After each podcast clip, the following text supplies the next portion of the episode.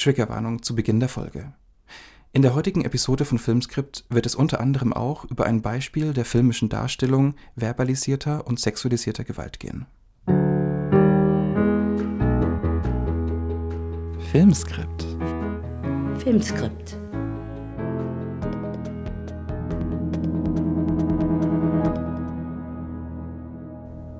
Bist du eigentlich auch ein bisschen glücklich hier? Was meinst du mit Glück?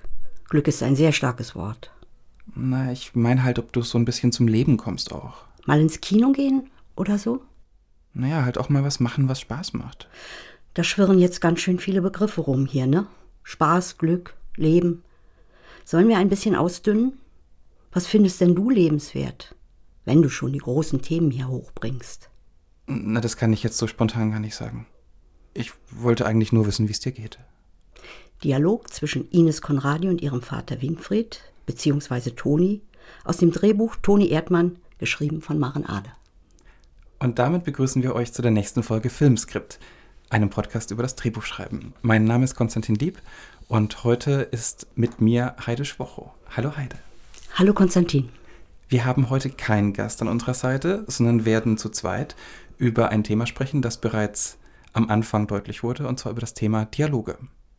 Ja, ich fange einfach mal an und es ist vielleicht seltsam, bevor wir über Dialoge sprechen, würde ich gerne über Körpersprache sprechen. Sehr, sehr gerne. Ähm, ich habe ja am Regieinstitut studiert, zweieinhalb Jahre, und das gehörte zur Schauspielschule Ernst Busch. Mhm. Und da, wo ich am meisten gelernt habe, muss ich ganz ehrlich sagen, das ist der Bewegungsunterricht bei Eva Maria Otte.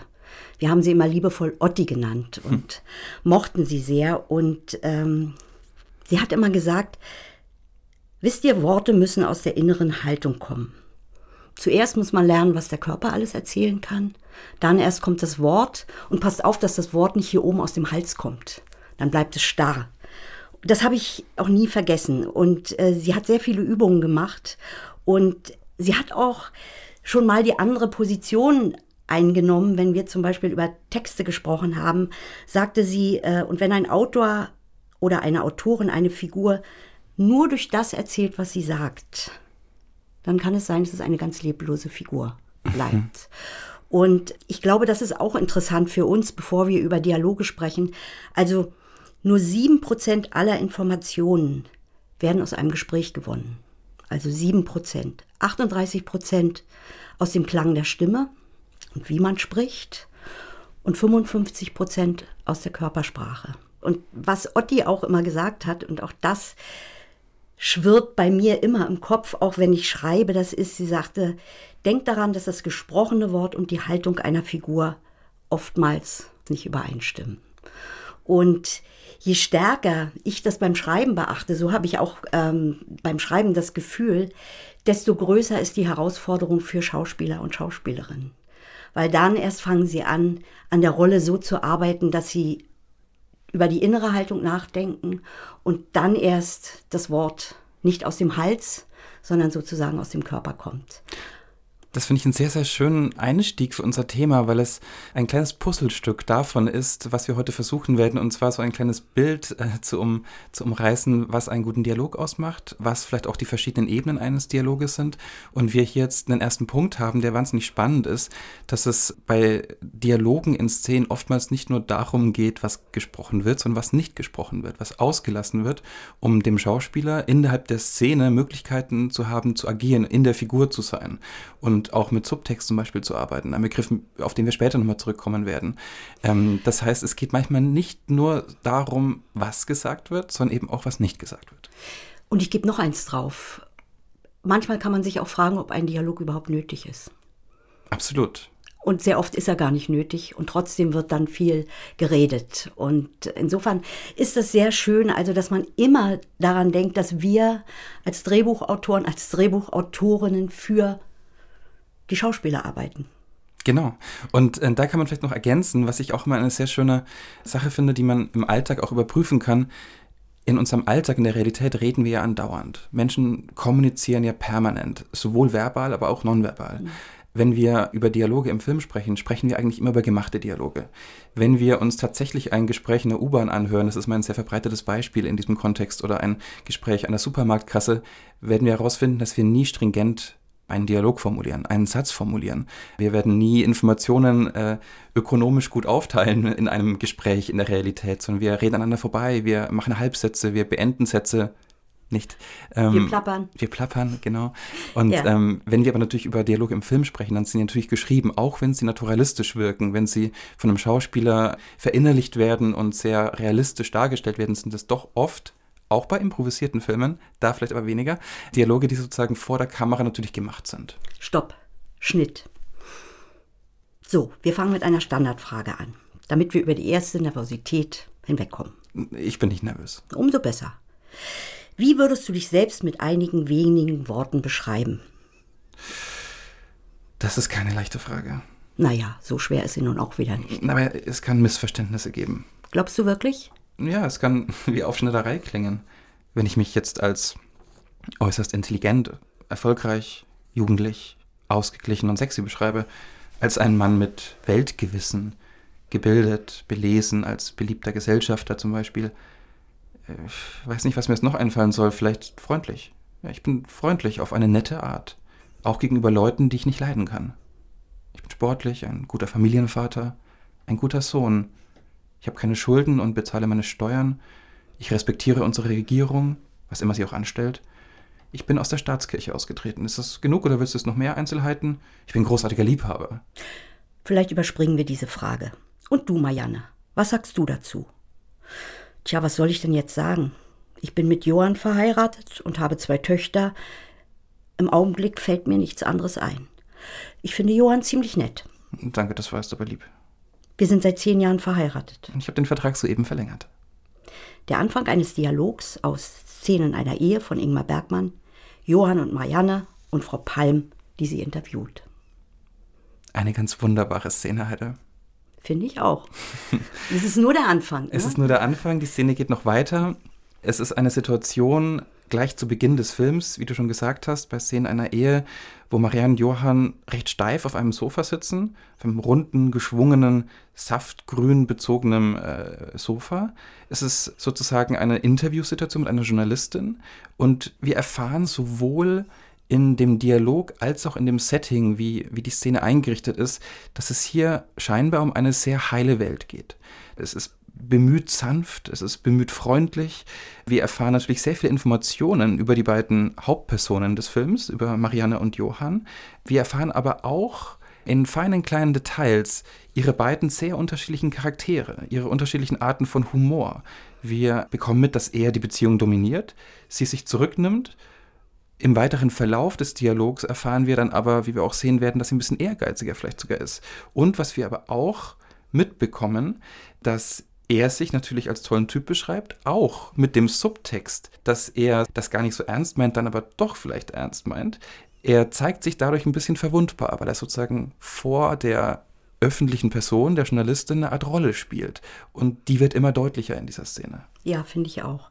Also ich gehe noch mal ein kleines Stück weiter, weil ich finde diese Szene sehr, sehr exemplarisch und für uns sehr gut. Marianne sagt, ich bin vielleicht nicht genauso selbstverständlich von meiner Vortrefflichkeit überzeugt wie Johann. Aber wenn ich ehrlich sein soll, so bin ich ziemlich froh, dass ich das Leben leben darf, das ich lebe. Es ist ein gutes Leben, wenn du verstehst, was ich meine. Nun, nein, ich habe das jetzt falsch gelesen. Ich habe jetzt eine Ironie reingebracht, aber Marianne bringt da keine Ironie rein. Ja, sie, sie, sagt, das ist, äh, sie sagt, es ist ein gutes Leben, wenn du verstehst, was ich meine. Nun, was soll ich denn sonst noch sagen? Oh je, das ist schwierig. Und was sagt Johann? Sie hat eine hübsche Figur. Und was sagt Marianne? Du machst nur Witze. Ich versuche die Frage ernst zu nehmen. Ich habe zwei Töchter, Karin und Eva. Ja, das sagtest du bereits. Es ist tatsächlich sehr interessant. Ja. Ich finde es schön. Du hast gerade wirklich, während du gelesen hast, eine kleine Ironie reingebrochen, weil ja. man fast dieses Hetze ja nicht unironisch heute sagen kann, weil eine Frau mhm. sich derart zurücknimmt. Und das ist aber ganz wichtig für die Figur. Ja. Sie ähm, macht das hier vor der Journalistin und im weiteren Verlauf des Films wird das aber immer weiter aufgebrochen. Diese Figur wird, wird sich auch immer mehr Raum nehmen. Ja, das ist interessant. Ne? Sie entschuldigt sich jedes Mal. Das kommt später auch noch mal. Aber es erzählt ganz viel über diese Doppeldeutigkeit von Sprache. Du hast vorhin Subtext schon mal benannt. Wenn Johann sagt, sie hat eine hübsche Figur, was könnte er meinen? Also ich habe mal jetzt mal so unterschiedliche Varianten, mhm. die, die aber für den Schauspieler dann auch unterschiedlich spielbar. Also es ist möglich, sie unterschiedlich zu spielen. Zum Beispiel könnte er sagen, hör doch auf mit den Allgemeinplätzen. Er könnte auch meinen, das sagt er nicht, das meint er, bisschen Humor könnte dir nicht schaden. Oder das interessiert doch keinen. Äh, hör mal auf. Mhm. Und ganz so heil ist es auch nicht. Auch das könnte er sagen. Ähm, und danach, ne, sie sagt dann nochmal, ich habe zwei Töchter. Und dann fängt er an und belehrt sie. Das sagtest du bereits. Und auch in der Szene, wenn man sie sich anguckt, also er, da ist er auf einmal ganz ernst. Mhm. Ganz, ganz, ganz pur. Er macht sie klein. Sie reagiert gar nicht darauf, so als würde das öfter in dieser Beziehung vorkommen. Mhm. Das Interessante hier an diesem Dialog ist wirklich, dass scheinbar diese heile Welt, was du vorhin gesagt hast, aber eigentlich wird eine Beziehung aufgeblättert. Mhm. Am Anfang dieses Films. Und es wird auch die Machtverhältnisse, die nach außen transportiert werden, im Subtext gezeigt. Durch diese feinen kleinen Dinge, die du auch gerade gesagt hast. Also er wird auf einmal ganz ernst, wenn sie sich ja. wiederholt hat. Weil er es nicht vor einer Journalistin, die später im Verlauf einen Artikel über das Paar schreiben wird, nicht redundant dastehen möchte. Er will sich möglichst gut verkaufen und wird dadurch aber natürlich auch in einer gewissen Hinsicht verbal übergriffig. Und es wird ganz deutlich, was für eine Hierarchie aus seiner Perspektive innerhalb der Beziehung liegt. Obwohl es nicht ausgesprochen ist. Ja, genau. Es wird nicht ausgesprochen. Es ist wirklich im Subtext. Und ich mache jetzt mal äh, einen Sprung. Es geht noch weiter in dem Interview. Frau Palm sagt, wir sollten vielleicht etwas über eure Berufe erfahren.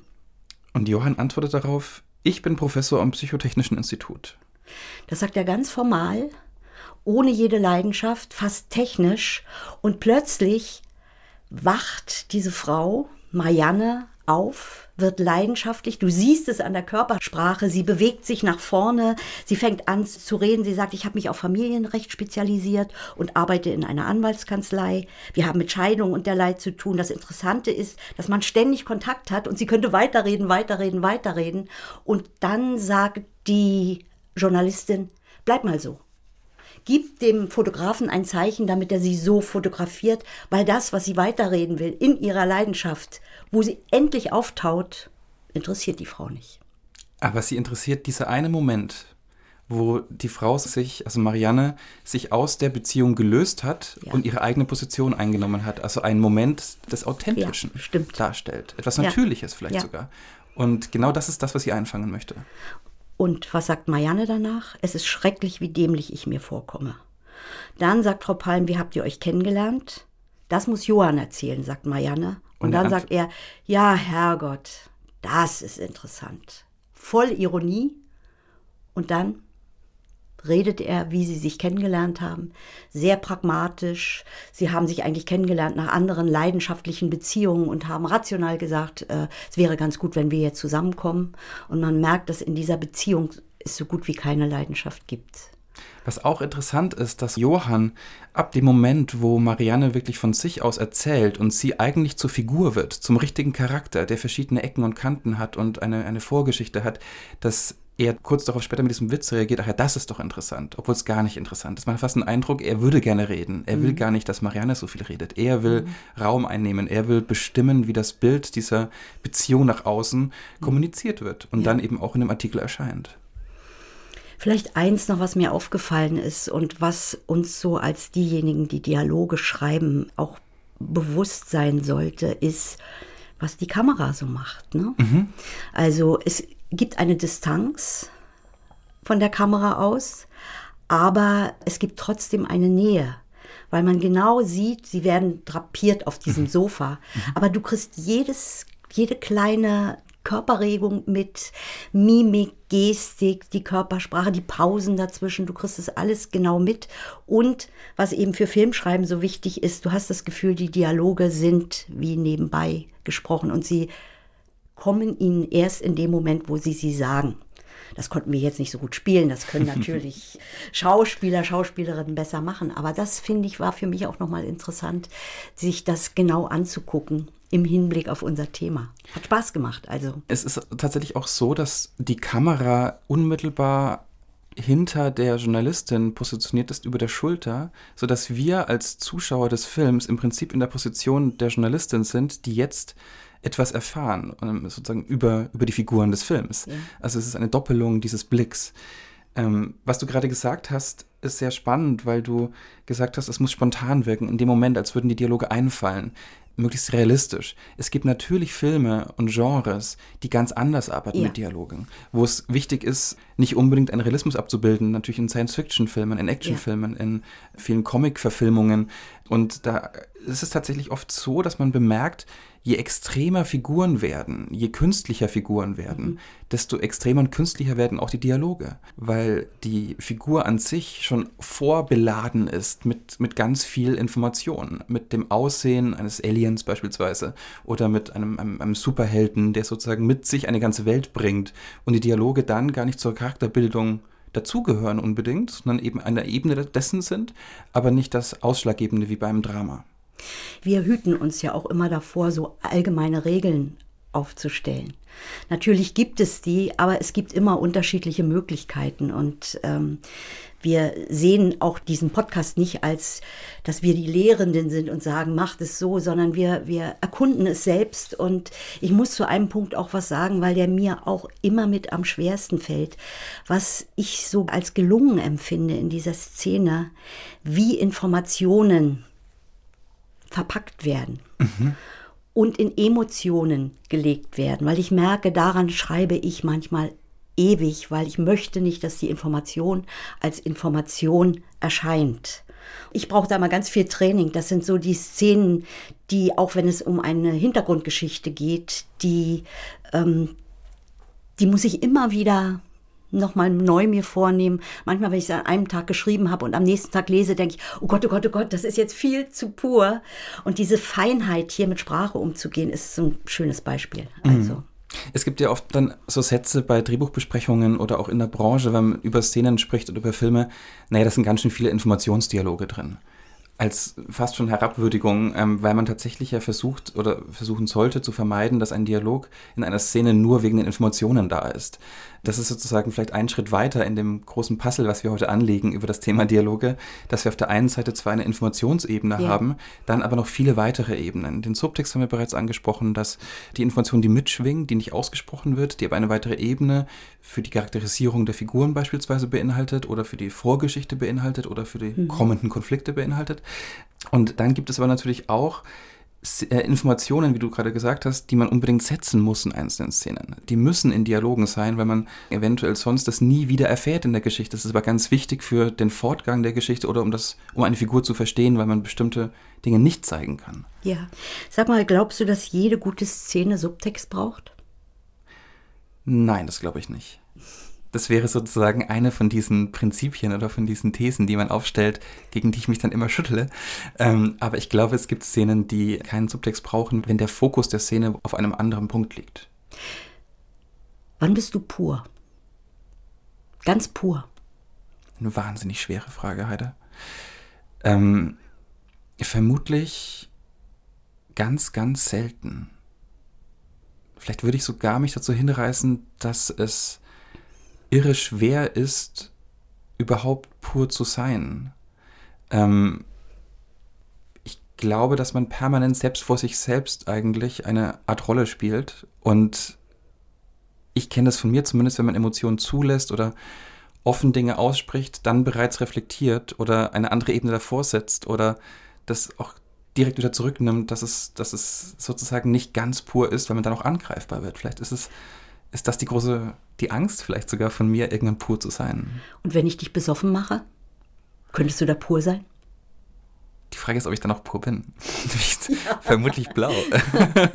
Nein, das könnte durchaus sein. Du hast natürlich recht. Es gibt Momente, wo man vielleicht in heftigen Emotionsregungen oder auch in, in man wägt sich in Sicherheit vielleicht pur ist. Aber der Begriff, den ich halt jedenfalls sehr schwer. Wann, wann, wann bist du denn pur? Wann würdest du das dann sagen? Ähm, ich weiß es genau, weil ich bin pur, wenn ich wütend bin.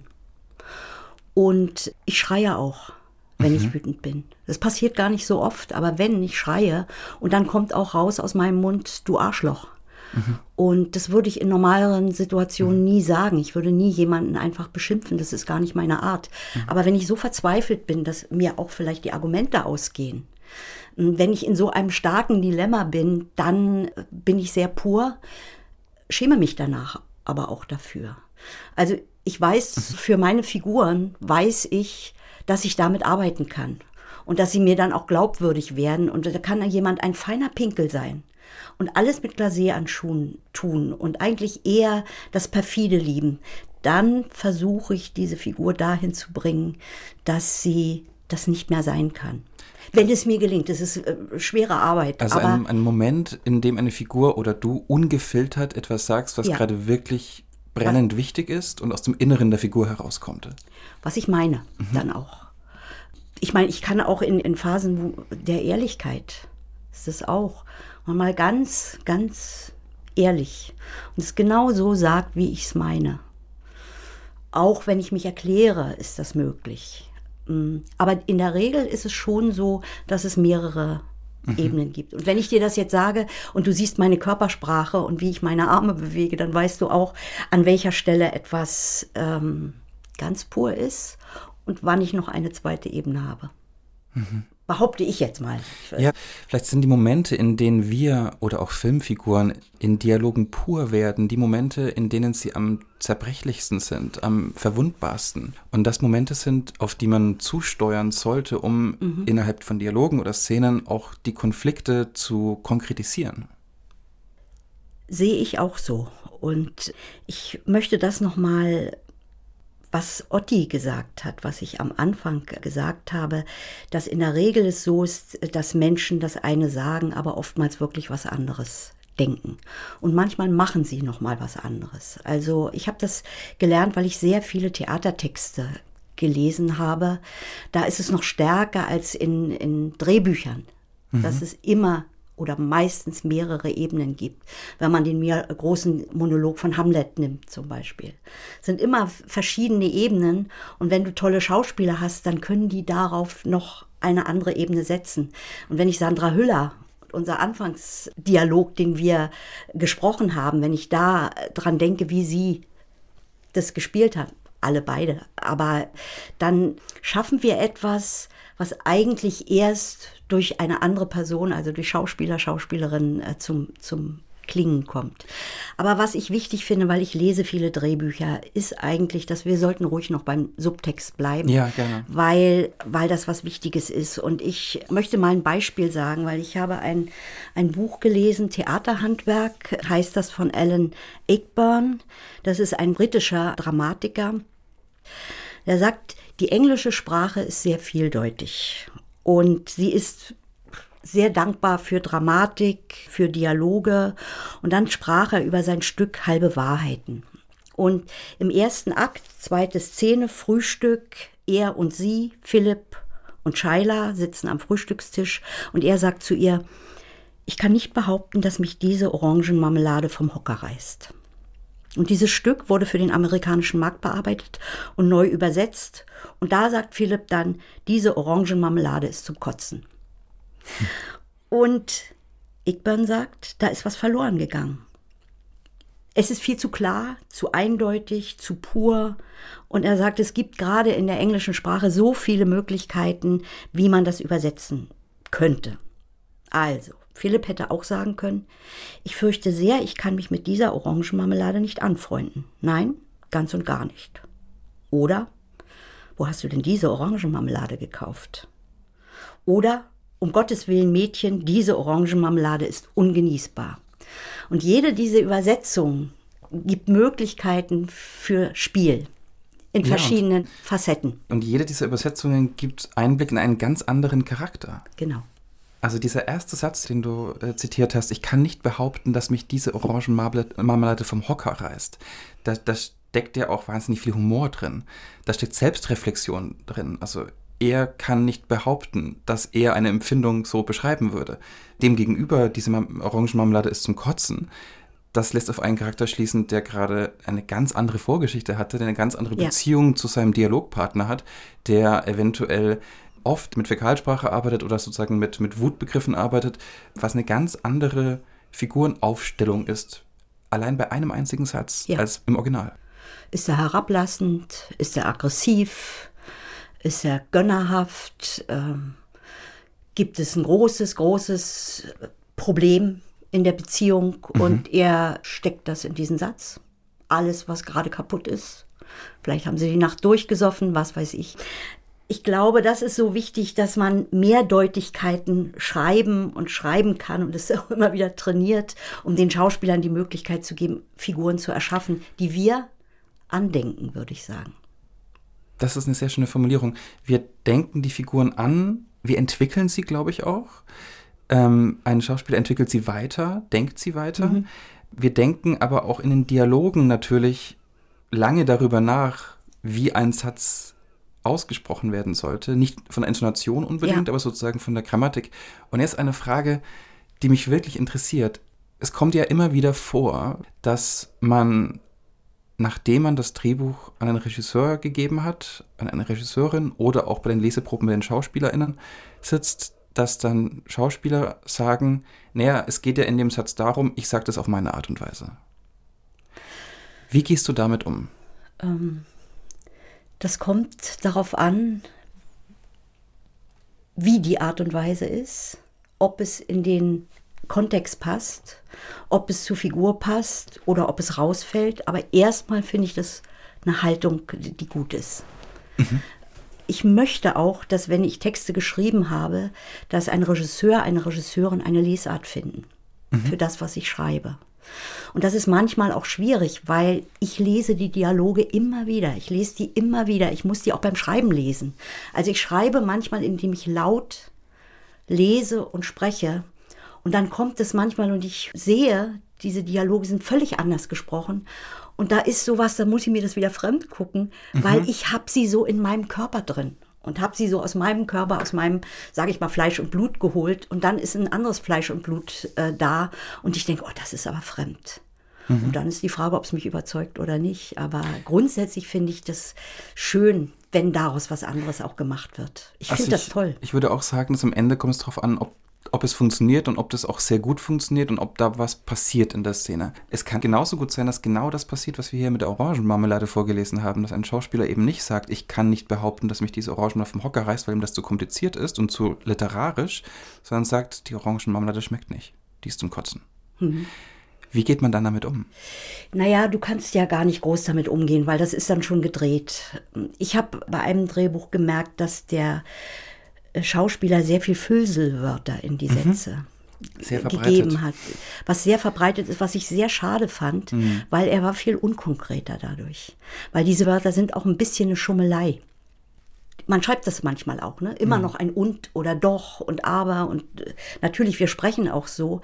Aber manchmal ist es auch schön, wenn die Sätze einfach so da sind und man muss die Haltung konkret machen und genau machen. Und da stören mich Füllselwörter äh, oftmals auch. Ja, ich habe eine These, von der ich nicht weiß, ob sie belegbar ist. Das ist nur eine gefühlte These, dass im Genre der Komödie es sehr viel einfacher ist, dem Schauspieler oder der Schauspielerin noch mehr Raum zu geben, mit den Sätzen und den Dialogen freier umzugehen, wenn die Informationen stimmen, wenn es zu dem Humor, also wenn, wenn der Humor transportiert wird. Bei Drama oder auch bei, bei anderen Genres stelle ich es mir schwieriger vor oder merke, dass ich mich damit unwohler fühle oft, wenn dann wirklich ein ganz anderer Satz dabei rauskommt. In der Komödie, glaube ich, ist es möglich. Ich glaube nicht. Mhm. Gerade in der Komödie nicht. Mhm. Weil in der Komödie, da sind, der Humor ist so gesetzt, der ist auch sprachlich gesetzt, der ist manchmal auf Pointe gesetzt. Und wenn du da dran rum ja, arbeitest, dran rumspielst, dann funktioniert das nicht mehr. Ich würde sagen, also gerade beim Humor ist es, ist es für mich viel komplizierter als in der Dramatik, wo du noch einen Schlenker manchmal geben mhm. kannst. Mhm. Weil gerade beim das muss ich dazu sagen, beim Humor ist es wichtig, dass es ernst gespielt wird, dass die Wirkung komisch ist und dass man nicht eins drauf gibt. Und das wäre genau die Gefahr zu sagen, ach, jetzt mache ich da nochmal und dann mache ich da nochmal einen Schlenker. Ich glaube, das muss so präzise sein, wenn es ein guter Humor ist, ähm, dass ich dir total widerspreche da. Sehr gutes Argument, sofort über, überzeugt. Ähm, ich würde ergänzen, dass es darauf ankommt, was es für eine Art von Humor ist. Wenn es ein figurenspezifischer Humor ist und ja. diese Figur lustig ist, dann ja. kann sie irgendwann die Dialoge nehmen und daraus machen, was sie will, weil der Humor woanders liegt, in der Situationskomik der Figur beispielsweise. Wenn es aber auf Pointen geschriebener Dialog ist, dann muss der unbedingt sitzen. Da gebe ich dir vollkommen ja. recht. Ja. Ach schön. Ich würde gerne ein Beispiel noch sagen, was äh, Subtext angeht. Ähm, McKee hat ja das Buch Dialoge geschrieben und ich finde, ich kann das empfehlen. Und er hat ein Beispiel geschrieben. Er sagt, man muss sich vorstellen, ein Paar sitzt in einem Restaurant, schöne Musik, wunderbares Ambiente. Er sagt zu ihr, ich liebe dich. Sie sagt, ich liebe dich so sehr.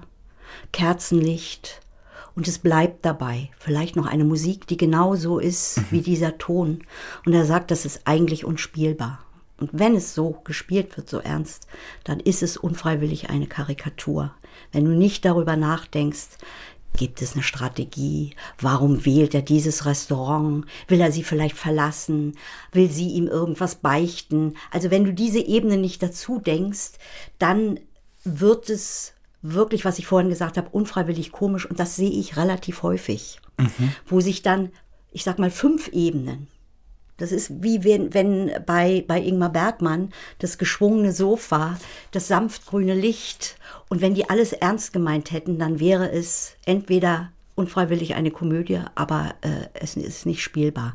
Das würde ich gerne nochmal sagen, weil man das oft äh, auch in Drehbüchern so sieht und dann auch so meint. Ja, das ist sehr schön. Auch das Beispiel finde ich hervorragend gewählt von McKee, weil es in vielen Blockbuster Romantikkomödien diese Szene existiert tatsächlich. Und sie wird höchstens dann spannend, wenn man weiß, einer der beiden Dialogpartner hat aber eine Affäre. Dann wird das natürlich aufgeladen, weil eine Ebene gebrochen ist. Sofort. Aber es gibt tatsächlich genau diese Szene oftmals auch als Happy End Szene am Ende eines Films, was eigentlich schon sein eigenes Klischee ist. Und sowas kann man heutzutage vermutlich für dich nicht mehr machen. Ich würde es auch so sagen. Ich lachte auch. Ja. Ja. Sag mal, hast du alle anderen gesehen? Ja, von Machenade. Was fällt dir dazu ein, wenn wir über Dialoge sprechen? Erstmal fällt mir ein, dass ich diesen Film großartig finde. Dass ich ihn mhm. ähm, gesehen habe, kurz nachdem ich nach Berlin gezogen bin. Oder, nee, zwei, drei Jahre später. Und ich ihn wirklich, wirklich noch immer toll finde und es einer der wenigen Filme war, wo ich im Kino saß und es in einem fast vollen Kino Szenenapplaus gab. Oh. Es war keine Premiere, es ja. war kein Sonderveranstaltung, es war ein ganz normale, reguläre Kino, ein Kinoscreening und Leute haben applaudiert. Und das ist mir wahnsinnig im Kopf geblieben und auch irgendwie im Herzen geblieben, weil ich vielleicht seitdem in meiner Arbeit versuche, sowas herzustellen. Dass Leute so stark darauf reagieren. Ich bin auf diesen Film gekommen für unser Thema, weil ich habe damals ein Interview gelesen mit Maren Ade und die hat gesagt, ihre Idee war einfach, dass ein Paar redet. Sie hatte eine Grundkonstellation, ein Paar, was in den Urlaub fährt, in einer Art fast Laborsituation. Sie sind auf sich zurückgeworfen. Der Alltag, die Struktur des Alltags ist weg. Und dann hat sie gesagt, und jetzt habe ich mir mal diese Frau genommen, Gitti heißt sie, und habe einfach mal versucht, was kommt aus dieser Frau raus? Wie redet die? Ohne schon die Geschichte zu haben, sondern sie hat die Geschichte quasi gefunden über das Sprechen der Figuren, mhm. um dann die andere Figur, Chris, der Mann dazu, auch zu überlegen, ja, wie, wie spricht der denn?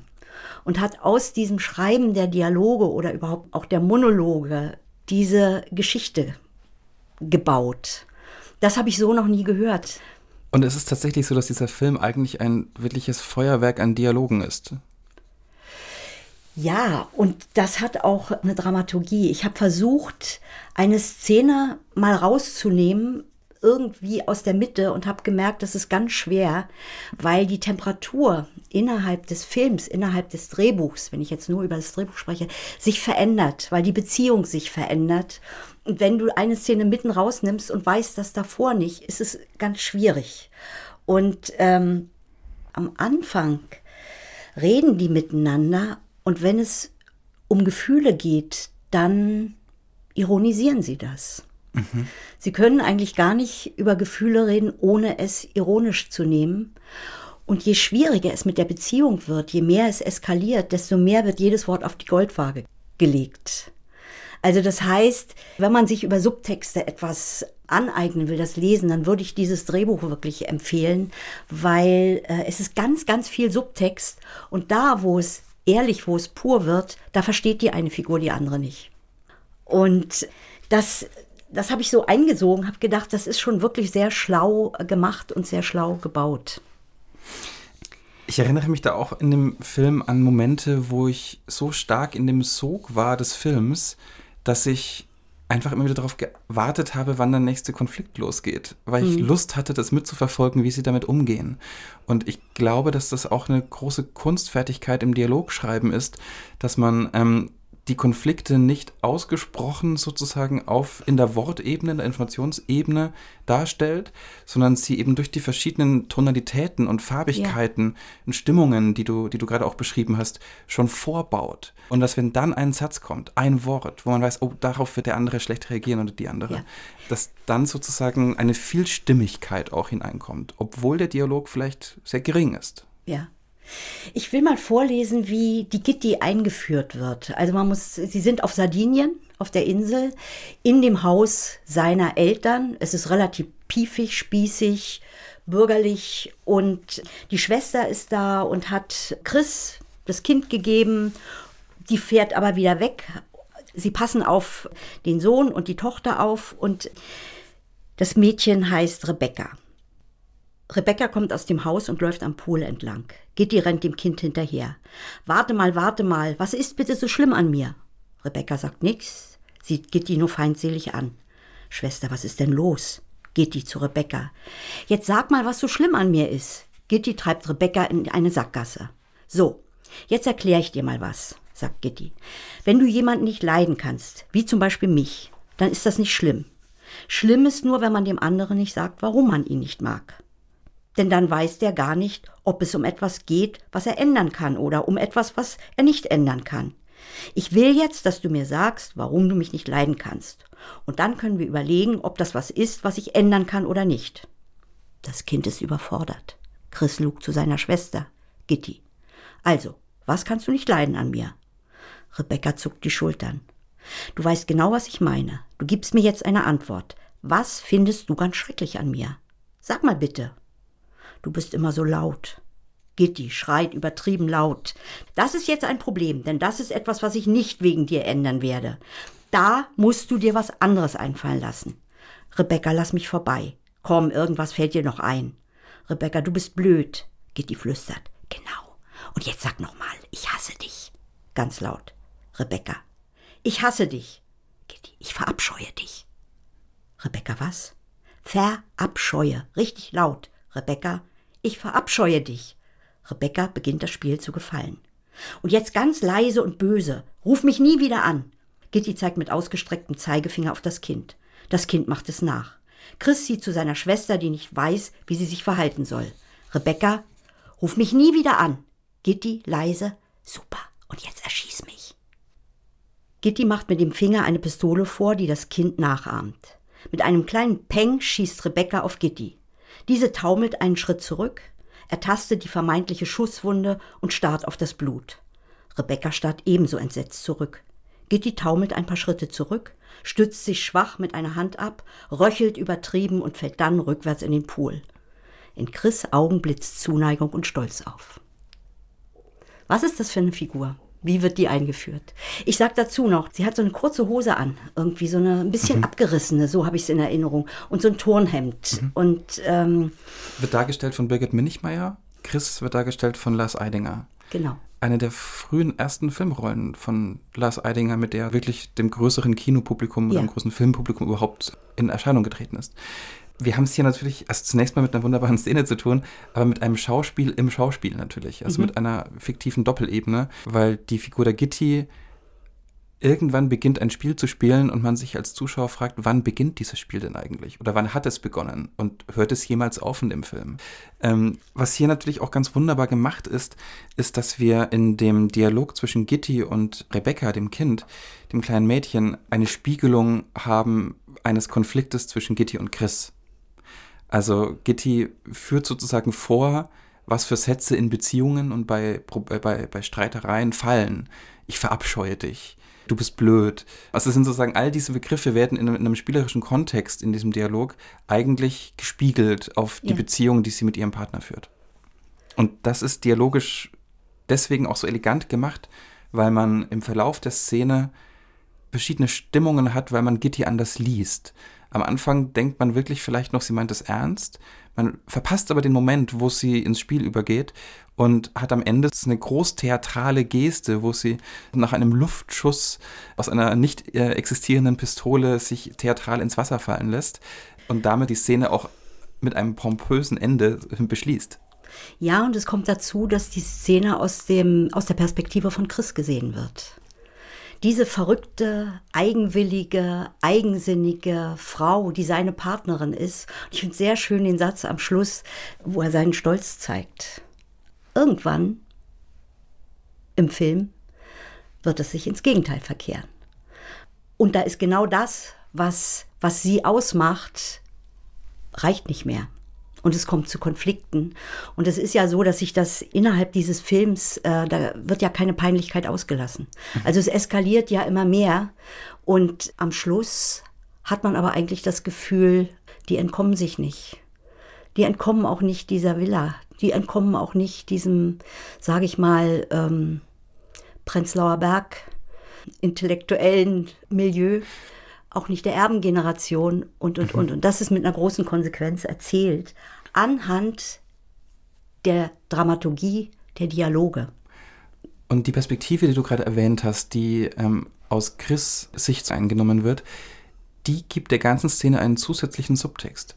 Und mhm. zwar die Möglichkeitsform, dass Gitti eventuell und also Gitti und er auch mal Kinder haben könnten, ist, wie geht diese potenzielle Mutter denn mit Kindern um? Und am Anfang ist es ganz, oh Gott, die kann ja gar nicht mit Kindern. Also im Subtext könnte ich als Zuschauer interpretieren, okay, Chris überlegt gerade, wäre das eine geeignete Partnerin für die Zukunft, wenn sie so mit Kindern umgeht? Und das dreht sich am Ende aber, weil sie sehr, sehr gut mit Kindern umgeht, weil sie dieses spielerische, dialogische hat, ähm, wo dann der Blick von Chris sozusagen aus der Perspektive genau ins Gegenteil verkehrt wird. Und zwar nur über die Dialoge. Zumal du die Schwester als Gegensatz siehst in ihrer Biederkeit. Ne? Ja. Ähm, was man bei dieser Szene aus alle anderen sehr gut sieht und was Robert McKee auch in dem, in dem Buch Dialoge beschrieben hat, ist, dass es oftmals drei Ebenen gibt, auf denen eine Szene und Dialoge und ähm, die, der, der Aufbau von Dialogen abläuft. Und einmal ist es das, was gesagt wird, das Gesagte. Mhm. Dann das Ungesagte, der Subtext, darüber haben wir vorhin schon gesprochen, und dann aber auch das Unsagbare. Da musst du mir mehr drüber erzählen. Das Unsagbare definiert McKee im Gegensatz zu dem Gesagten und Ungesagten als das, was eine Figur in ihrer tiefsten Erfüllung oder ihrem Wunsch möchte. Ein Abgrund, eine Tiefe, äh, ein Trieb, von dem sie eventuell noch gar nichts weiß. Also etwas, was nicht in einem Dialog gesagt werden kann, aber auch nicht im Subtext von der Figur mit gemeint werden kann, weil sich die Figur dessen vielleicht noch gar nicht bewusst ist, was aber in ihr schlummert, vielleicht das Unbewusste. So eine Art, also ein tieferer Blick in die Seele, der erst im weiteren Verlauf offenbar wird. Ja, und oftmals ist auch gar nicht klar, ob eine Figur in einer Szene, weil man immer von einem Ziel spricht, ähm, es muss eine Figur nicht unbedingt wissen, welches Ziel sie hat da gibt es sehr viele unterschiedliche Ebenen und ich finde, ich habe das auch gelesen bei McKee und mir hat das sehr, sehr gut gefallen und auch sehr ein, eingeleuchtet, diese drei Ebenen, weil das Wort steht für sich als Wort, dazu ist aber natürlich auch Stimmung, auch die, die, die Art des Sprechens, die Akzentuierung einzelner Worte. Das andere ist das, was nicht gesagt wird, was aber aus der Haltung der Figur kommt. Und dieses ich weiß gar nicht, ist es das Triebhafte? Das Unsagbare ist eigentlich, was wir alle in uns haben, was wir uns wünschen, manchmal gar nicht wissen. Also wenn wir an ähm, äh, Ingmar Bergmann denken, mhm. ich glaube, da schwingt schon mit, dass Johann eigentlich mit dieser Beziehung, dass er sich was ganz anderes wünscht. Ich nenne es mal jetzt so, also dass er auch eine, sich eine Frau vorstellen könnte, mit der er so richtig schön ficken kann sage ich mal. Mhm.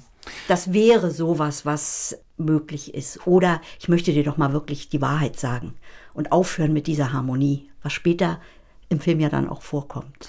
Und das sind ja oft auch Dinge, die man nicht unbedingt als Autorin oder Autor in den Dialog reinlegen kann, aber in der Figurenentwicklung mitbedenken sollte, im Idealfall, damit der Schauspieler eben das zur Verfügung hat.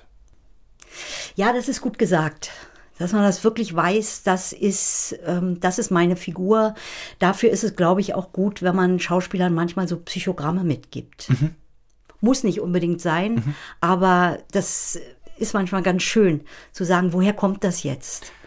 Das, ich informiere nicht darüber in dieser Szene und vielleicht nicht mal in dem gesamten Film, aber ich zeige es. Das es ähm, ist tatsächlich ja oft so, dass man ungerne Vergangenheitsinformationen direkt aussprechen lässt, explizit, sondern dass man auch, wenn es eine, eine Vorgeschichte gibt, eine, vielleicht ein, ein Trauma oder eine, eine wichtige Familiengeschichte für die Geschichte, die wir erzählen, die aber nicht miterzählt wird, mhm. dass man die trotzdem schreibt als Autorin oder ja. Autor. Und dass man das oftmals dann auch einem Schauspieler oder einer Schauspielerin oder der Regie mitgeben kann. Und das kann benutzt werden sozusagen für Figuren und für Dialoge, was wir dann in Bezug auf unser Thema Dialoge vielleicht dazu sagen können, ist, dass es oftmals ganz wichtig ist, sowas zu haben in petto, darüber sprechen zu können, aber das nicht direkt im Dialog zu halten. Ja, es ist eben das Unsagbare. Ein sehr schönes anderes Beispiel, über das wir sprechen wollen, ist aus dem Film und Drehbuch Barbara von Christian Petzold. Drehbuch auch Christian Petzold und Harun Faruqi und Regie Christian Petzold. Hier würden wir wieder in verteilten Stimmen lesen, Heide. Hm. Es ist eine Szene, die in Andres Wagen spielt. Die Figuren sind André und Barbara. André fährt. Barbara schweigt. Danke. Zu spät, zu leise. André nickt, murmelt irgendein, keine Ursache oder ähnliches. Dann schweigen sie wieder. Damit kommt Barbara scheinbar besser zurecht, vermisst keine Konversation. Sie schaut aus dem Fenster in die Landschaft, André aber sucht ein Gespräch. Das sieht man ihm an. Soll er über einen Patienten sprechen? Irgendwas wie gefällt Ihnen unser kleines Krankenhaus am Rand der Stadt? Es dauert das Schweigen im Wagen lange. Dann spricht André.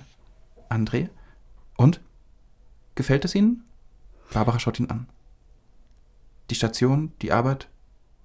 Ich bin gerade einen Tag hier. Wie soll ich mir da ein Urteil bilden? Wieder Schweigen, das Barbara besser erträgt als André. Sie sollten sich nicht so separieren, Barbara schaut ihn an. Ein Lächeln, ein wenig abfällig. Sie parieren? Die Leute hier sind empfindlich. Charité, Berlin, Großstadt. Da fühlen sie sich ganz schnell wie Menschen zweiter Klasse. Barbara schaut ihn an. Ganz offen. Noch immer amüsiert. Sie verstehen, was ich meine. Barbara nickt. Ein Moment lang ist André erleichtert.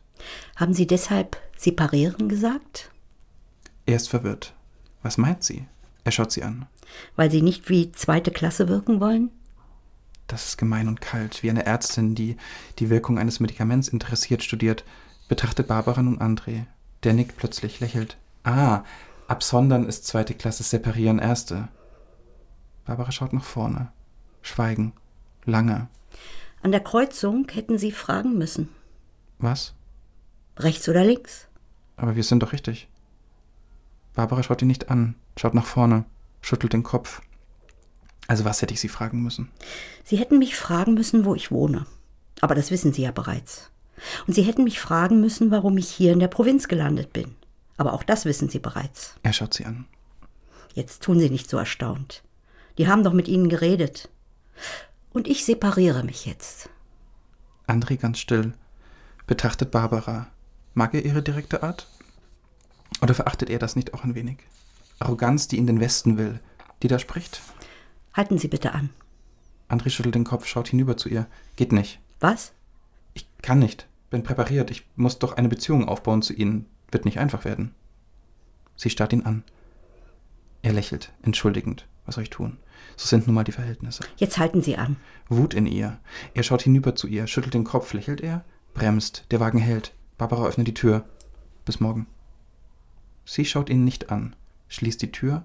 André wendet den Wagen, schaut in die Richtung, in die Barbara geht, ein Torbogen, dahinter ein Mietshaus, Teil einer Siedlung aus den 20er Jahren. Er sieht noch, wie Barbara auf das Haus zugeht. Sie schaut sich nicht um. Auch als er Gas gibt und sie das Aufheulen des Motors hätte hören müssen. Ja, was weiß man bis hierhin über die Figuren? Also es spielt in der DDR, in der Provinz. Das erfährt man hier auch, aber auch schon vorher. Es äh, spielt in den 80er Jahren. Barbara hat einen Ausreiseantrag gestellt und wurde in die Provinz versetzt. Sie war es sogar inhaftiert? Warum genau, erfährt man nicht wirklich? Nein. Es wird gesetzt in dem Film? Ja. Und außerdem. Aber es gibt eine Information, die in der Szene vorher ist und dass sich ihre Inhaftierung zersetzend auf den Freundeskreis auswirkte. Wird vorher gesagt. Also sie ist allein. All diese Informationen haben wir als Zuschauer des Films schon erfahren und die wirken jetzt natürlich auf diese Szene, in der sie als neue Ärztin Genau. in der Provinz auf einen anderen Arzt trifft und Ja. er sie nach Hause fährt. Die, die wirken mit. Naja, man kriegt auch schon vorher mit, dass sie ähm, sehr stolz ist. Sie kommt zum Beispiel zum ersten Gespräch auf die Minute pünktlich, aber nicht früher, obwohl sie schon da ist. Man sieht sie auf einer Bank sitzen. Ähm, man bekommt schon mit, dass sie eine Frau ist, die ihre Gedanken nicht unbedingt preisgibt. Das ist ganz wichtig. Sie ist eine Frau, die ihre Würde bewahrt, die mit einer großen Würde Nina Hoss im Kopf natürlich. Wir haben es jetzt schon gesehen, aber man merkt es auch an der Szene. Und hier ist ganz klar, sie weiß oder sie ahnt, dass er von der Stadtsicherheit angesetzt wurde, weil er Fehler macht. André, dargestellt von Ronny Zerfeld, relativ ungewöhnlich besetzt als Akademiker.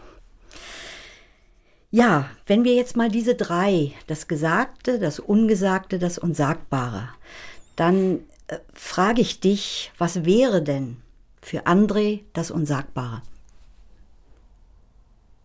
Das ist sehr schwer. Ich würde sagen, durch die Informationen, die ich vorher bekommen habe und hier dieses, dieses Spiel, was Barbara mit ihm spielt, dass sie genau weiß, dass er von der Stasi auf sie angesetzt wurde, er aber in der Szene durchblicken lässt, dass er sie auch sympathisch findet, dass da vielleicht noch mehr mitschwenkt, ist für ihn das Unsagbare vielleicht eine politische Sache. Äh, würde ich gar nicht so sagen. Also ich glaube, er- sie gefällt ihm, das ist richtig. ist du sagst, Subtext? ja, das ist der Subtext, aber er würde sie, er möchte sie auch gerne beeindrucken. Mhm. Aber das Unsagbare, was für ihn hier gar nicht möglich ist, ist, dass ihn die Provinz ankotzt. Wäre für mich etwas.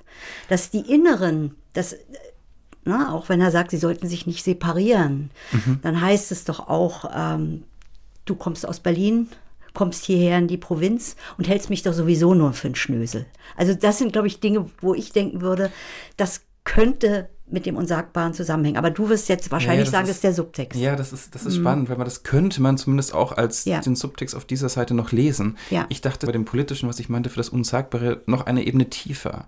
Also er weiß, was auf dem Spiel steht, wenn er seinen Auftrag nicht erfüllt. Er Ja. weiß auch, was er für Möglichkeiten hat, dass er auch ein doppeltes Spiel gerade spielt, Mhm. aber vielleicht durch den Subtext auch sich hingezogen fühlt vielleicht zu der Figur. Und in dem Unsagbaren steckt aber die Konsequenz dessen. Wenn er sich zu ihr hingezogen fühlt, muss er dann seinen Auftrag weiter erfüllen? Ist es dann eine unmögliche Liebe? Ist es dann, also jetzt interpretiere ich ganz Ja, viel da hinein, ja. aber ich würde sozusagen da eine Stufe runtergehen noch. Und das spürt Ja, man. da aber gebe ich dir recht. Das spürt man. Das spürt man. Also ich kann mir vorstellen, wenn Schauspieler ähm, so eine Szene bekommen, dass sie Lust haben, sich auf diese Rolle vorzubereiten. Ja, sie hat eben eine, eine Art Leichtigkeit im Ja. Dialog, weil dieser Witz gemacht wird mit dem Separieren und dann aber auch erklärt wird und dann hat es sofort aber auch eine gesellschaftspolitische Bedeutung, dieser, Ja. dieser Begriff. Und der wird direkt da hineingegeben und diese Leichtigkeit trifft also auf, eine, auf die Möglichkeit einer, einer, einer Tiefe im Spiel, dadurch, dass Ellipsen gelassen werden im Dialog. Beispielsweise. Ja, du hast die Freiräume und kannst wirklich gucken, also was ist der Gestus, was kann ich spielen? Du hast mehrere Ebenen, die dir zur Verfügung stehen. Und was ich auch sehr schön finde an diesem Dialog, ist die, die Einfachheit, dass da auch in den Beschreibungen eine Poesie mitschwingt. Ja, die Regieanweisungen sind sehr prosaisch geschrieben. Ja. Ähm, Ich war neidisch, dass du sie gelesen hast. Ich hätte sie auch gern gelesen. Aber ich habe dich jetzt unterbrochen. Ja, es gibt nämlich ein was, was ich auch sehr gut darstellbar finde in dieser Szene, und zwar Argumentationsstrukturen in Dialogen. Und zwar passiert es immer wieder, dass äh, Figuren, wenn sie einen Konflikt haben, der nicht ausgesprochen wird, sondern der strukturell zunimmt in der Szene, verschiedene Argumente, das in Anführungszeichen, nehmen, um ihr Ziel zu erreichen. Barbara hat hier irgendwann in der Szene das Ziel auszusteigen. Hm. Und sie kündigt es an, äh, indem sie sagt, jetzt separiere ich mich. Also sie nimmt noch die Begriffe des Spiels, das sie vorher selbst mhm. eingeführt hat. Er ist ganz still, fährt weiter. Sie sagt dann sehr höflich, halten Sie bitte an. Ja. Ihre zweite Form von die Distanz aufbauen, ich will jetzt hier raus. Also sie benutzt zunächst eine Höflichkeit. Mhm. André schüttelt den Kopf, sagt, das geht nicht. Also dieses Argument zählt nicht. Sie fragt nach was. Also es wird dringlicher. Ja. Eine Argumentationsstufe mehr. Mhm. Er spielt noch, ich bin präpariert. Ich muss doch eine Beziehung aufbauen zu ihnen. Also er, er öffnet sich dann da auch. Und sie antwortet, weil sie weiß, jetzt komme ich nicht weiter mit der nächsten Argumentationsstufe im Dialog. Jetzt halten sie an. Es ist nicht mehr höflich, es ist eine ja. direktere Ansprache. Die Regieanweisung sagt dann auch Wut in ihr. Also sie probiert es nach dem Spiel, nach der Höflichkeit, jetzt ja. mit Direktheit. Und dann hält er auch an. Ja. Dann ist sie am Ziel. Und das alles über Dialoge. Mhm. Das heißt, man hat oft einen, einen, einen Schlagabtausch eigentlich. Und um nicht redundant zu werden in den Dialogen, ist es eben eine Möglichkeit, die verschiedenen Akkumulationsstrukturen auch verbal anders aufzubauen. Und das sieht man hier sehr, sehr schön. Du hast es jetzt sehr schön analysiert. Und dann muss ich dich doch fragen, wenn du selbst Dialoge schreibst, hast du, es ist immer einfacher, wenn man was äh, analysiert, aber analysierst du deine Dialoge, bevor du sie schreibst? Wie gehst du da vor? Also hättest du so eine Struktur schon vorweg? Auf gar, keinen, auf gar keinen mhm. Fall. Auf gar keinen Fall. Mhm. Ich hätte vermutlich, wenn ich, also es gibt bei mir, wie vermutlich bei vielen anderen Autorinnen und Autoren, ich weiß nicht, ob es bei dir auch so ist, darüber sprechen wir vielleicht gleich noch, immer zwei Varianten, wie man zu dem Punkt kommt, dass man Dialoge schreibt.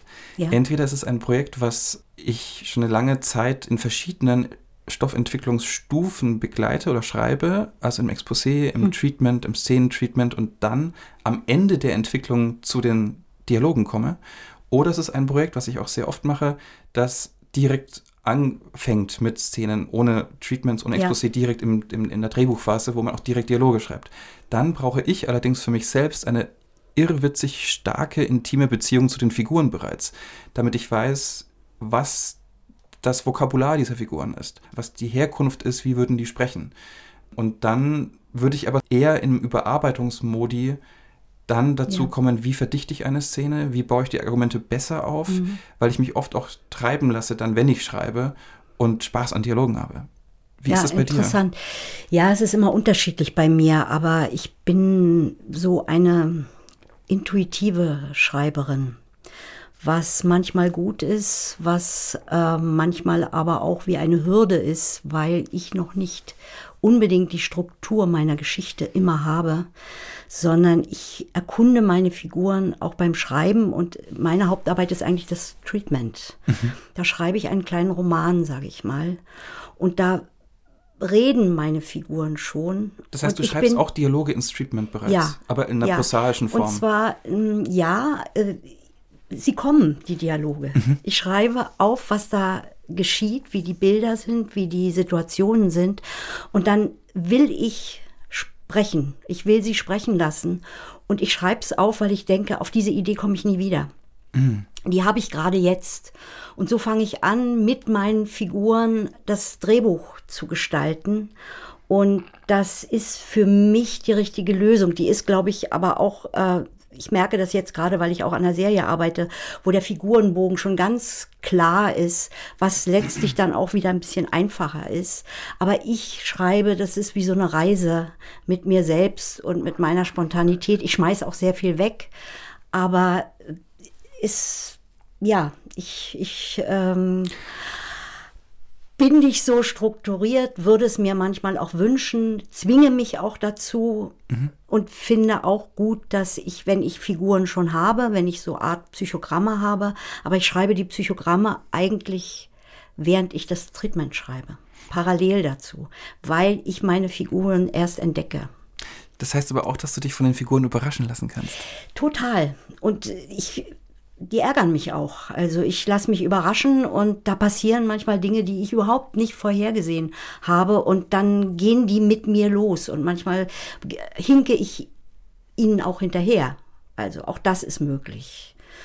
Und, und wenn sie mich nicht überraschen, manchmal überraschen sie mich auch nicht, dann bin ich sehr unzufrieden äh, mit mir und mit meinen Figuren und auch mit den Dialogen.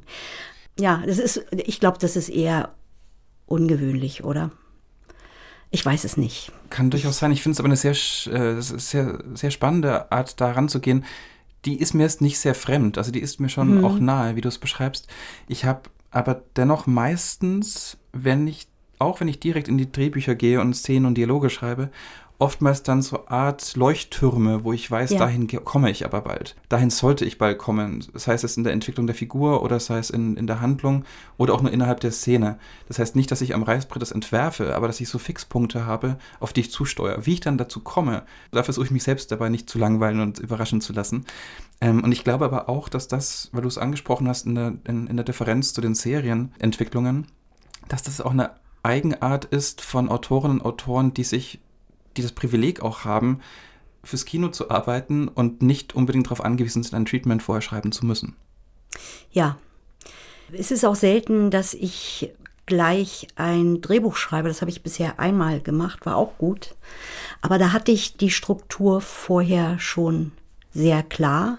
Also es gibt bestimmte Punkte, die ich weiß. Ich weiß zum Beispiel, in was für ein Grunddilemma ich meine Figuren stürzen will und ich weiß, woran sie zu verzweifeln drohen. Also das sind so, so Punkte und ich weiß auch in etwa am Schluss, wohin die irgendwie kommen. Also ich weiß aber noch nicht, ob sie sterben oder leben bleiben oder ob, ihn, ob es ihnen danach gut geht. Das kann ich vorher nicht unbedingt entscheiden, weil da muss ich erst sie an die Hand nehmen und einen Weg mit ihnen gehen.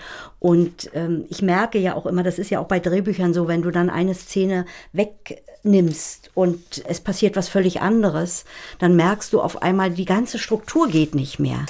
Du musst es völlig neu schreiben und du musst auch deine Figur nochmal neu äh, befragen. Aber ich finde deinen Weg, wenn du sagst, ich, ich weiß sehr viel über die Figuren, dann hast du natürlich noch viel stärker die Möglichkeit, dass du auch figurenspezifisch schreibst. Spielt ja immer eine Rolle, ne? Wie ist eine Figur? Wie ist die Herkunft? Wie ist, äh, wie spricht sie? Wie denkt sie? Wie tickt sie? Das sind so Sachen, die, wenn du die vorher weißt, ist das, glaube ich, ähm, wahrscheinlich der bessere Weg. Das ist ein ganz wichtiger Punkt, glaube ich, auch für das Thema der Dialoge, das mhm. figurenspezifische Sprechen. Ein, äh, ein Verkäufer in einem Supermarkt würde sicherlich den gleichen Satz anders aussprechen, mit anderen Worten, wie eine Professorin in der Universität. Mhm. Und dieses figurenspezifische Sprechen hat natürlich ganz viel mit der Figurenentwicklung zu tun. Mhm. Und du hast ja gerade schon Herkunft angesprochen. Das sind aber auch Sachen wie Alter, wie Sexualität, wie ja. vorherige Erlebnisse, wie ähm, Weltblicke, Weltsichten, mhm. wie ähm, Wissen, wie, wie, wie Lüste, Leidenschaften, Laster. Also all das kann man ja definieren für eine Figur ja. und kann man auch einfließen lassen in einen Dialog. Und ähm, ja. vielleicht kann man sogar sagen, dass man gelungene Dialoge im weitesten Sinne auch feststellt, dass sie, wenn ich nicht sehe, wer es spricht, trotzdem sagen kann, ah, diese Figur muss zur Uni gegangen sein beispielsweise oder muss ein Priester sein. Ja, also oder, so viel muss man auch wissen. Also ja. das ist klar, ne? das meinte ich jetzt gar nicht, aber da hast du natürlich völlig recht. So viel muss man wissen, dass man sagt, Alter und äh, aber wie sie tickt, mhm. Das weiß ich manchmal vorher nicht. Wie sie reagiert auf andere Leute, wie, wie sie in Situationen sich verhält, die ich dann erschaffe. Da mache ich eine Reise mit ihnen. Gibt es manchmal Sätze, die du in deinem Alltag aufschnappst oder die du auch an die du denkst, auf die, auf die Idee du kommst sozusagen und du weißt noch nicht, in welchem Buch und welcher Figur du diesen Dialogsatz in den Mund legen wirst? Ja. Ja, ich schreibe auch gerne so, wenn ich in der U-Bahn bin. Mhm. Und ich höre gerne zu. Ich bin da wirklich auch ähm, unheimlich neugierig und ich versuche das dann mal aufzuschreiben und, und zu gucken, wie der Sprach, wie ist der Sprachduktus. Ja, das mache ich gerne. Ich höre unheimlich gerne zu, wenn Leute reden. Ich musste heute auf dem Weg hierher an einen Dialogsatz denken aus Über uns das All von Jan Schomburg, einem mhm. unserer vergangenen Gäste, einer mhm. unserer Episoden. Und zwar ist heute ein wahnsinnig grauer, verregneter Tag in Berlin. Die Wolken hängen so tief, dass man den Fernsehturm eigentlich gar nicht mehr sehen konnte. Es ist neblig, es ist feucht, es hat eigentlich gar keine definierte Struktur mehr über einem. Und so einen ähnlichen Himmel gibt es auch in Über uns das All. Und da hat Georg Friedrich am Fenster stehend zu Sandra Höhler dann den Satz gesagt, was ist das nur für ein Land, das so einen Himmel hat? Schön. Und das ist ein so toller Dialogsatz. Und ich kann mir vorstellen, dass dieser Satz auch lange bei Jan vielleicht im Notizbuch war. Vielleicht kam er ihm auch einfach, weil er ein guter Autor ist. Ja. Aber ich kann mir vorstellen, dass das ein Satz ist, wo man, dem, auf den man kommt, den man in seiner Alltagsbetrachtung mhm. mit sich führt, mit dem man auch lebt. Und irgendwann kommt der Moment, wo du merkst, das passt gerade zu der Figur und es passt gerade in die Szene. Und umgekehrt gibt es viele Sätze, die immer wieder vorkommen und ich weiß, dass sie vorkommen. Wenn jemand stirbt im Film, kommt immer, das tut mir leid. Und ich weiß es vorher schon. Ich sage es auch vorher. Oder es gibt so Sätze, ähm, du musst Verantwortung übernehmen. Ist auch ein, ich war mal in der Jury und da ist dieser Satz immer wieder gefallen. Wir haben ihn, glaube ich, gezählt, achtmal.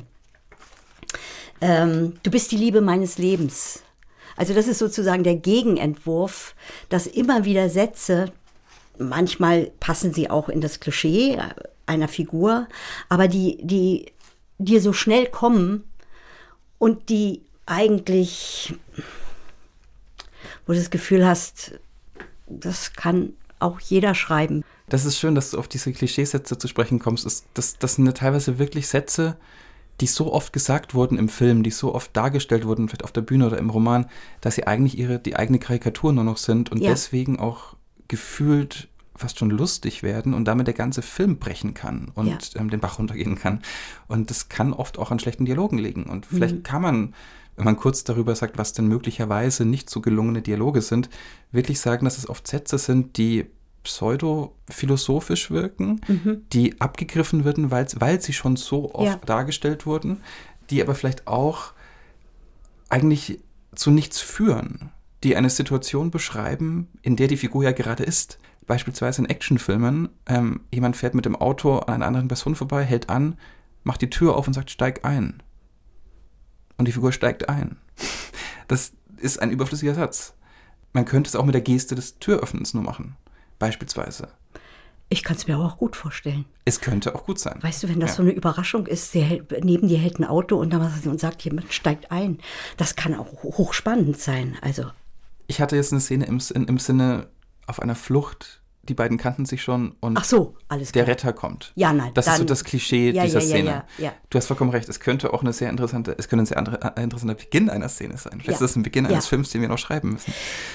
Gute Idee. Es gibt aber eine, auch andere Sätze, die in diesem Actionfilm-Klischee-Umfeld sind, wie beispielsweise Lass mich zurück. Mhm. Du bist ohne mich schneller. Mhm. Ähm, ich werde es nicht mehr schaffen. Also all diese Sachen, die sind ja wirklich unfreiwillig komisch mittlerweile. Ja. Ich würde gerne eins sagen, weil wir ja darüber jetzt reden, auch wie wir Dialoge schreiben, würde ich gerne mal ein Beispiel sagen, weil äh, es ist wirklich bei jedem Stoff auch anders. Und bevor ich dich zu Fabian frage, ähm, möchte ich das Beispiel der Bornholmer Straße mhm. nochmal sagen, weil das war ja eine Geschichte, die real war, ne? die in der Nacht des 9. November geschehen ist, wo die Offiziere der Stadtsicherheit, die waren fast alle in der Stadtsicherheit, die es wirklich gewohnt sind, immer auf Befehl zu agieren, eigentlich reagieren, bekommen in dieser welthistorischen Nacht keinen Befehl. Und das treibt sie so in die Verzweiflung, dass daraus wirklich absurde Situationen entstanden sind. Und auch die Entscheidung daraus eine Komödie zu machen und kein Drama, was möglich gewesen wäre. Aber was das Interessante war, dass wir die Hauptfigur, also den Harald Jäger, hier zu uns nach Hause eingeladen haben und ihn einfach nur haben erzählen lassen. Tagelang. Also Bienenstich gekauft. Ich wusste, der mag Bienenstich. Und dann hat er angefangen zu erzählen, hat diese Nacht so aus seiner Sicht erzählt, bis in die Situationen hinein. Und das war eigentlich das, erstmal die Hauptarbeit, weil man konnte diese Nacht und diese Verzweiflung und das war ist, man konnte die sozusagen schmecken. Ich sage immer, da lief der Speichel schon bei dem, wie er erzählt hat. Und daraus ist dann auch eine ganz bestimmte Art von Situationskomik entstanden. Und von Dialogsprache. Und von Dialogsprache. das hat unheimlich Spaß gemacht. Und haben wir immer wieder reingehört. Äh, ich habe das ja zusammen mit äh, meinem Mann, mit Rainer Schwocho geschrieben. Wir haben immer wieder gehört und gesagt, wie, wie redet der jetzt? Ich werde auch nie vergessen, dass der nie gesagt hat, der wird dann und dann geboren, sondern immer, der ist Baujahr so und so. Und, und es war immer etwas drin, was fremd war, weil ich das aus meinem Umfeld ja nicht kenne, dass man so spricht wie die auch gesprochen haben. Auch manchmal so ein bisschen auch was Proletarisches. Und das hat so einen Spaß gemacht, daraus dann Dialoge zu entwickeln. Ich würde dich jetzt aber fragen, weil du hast Fabian geschrieben zusammen mit äh, Dominik Graf, aber ich glaube, es war deine Idee. Du hast lange daran geschrieben bevor es an die Regie gegangen ist. Aber ich möchte dich fragen, wie du zu den Dialogen gekommen bist aus dem Roman heraus oder nicht aus dem Roman heraus.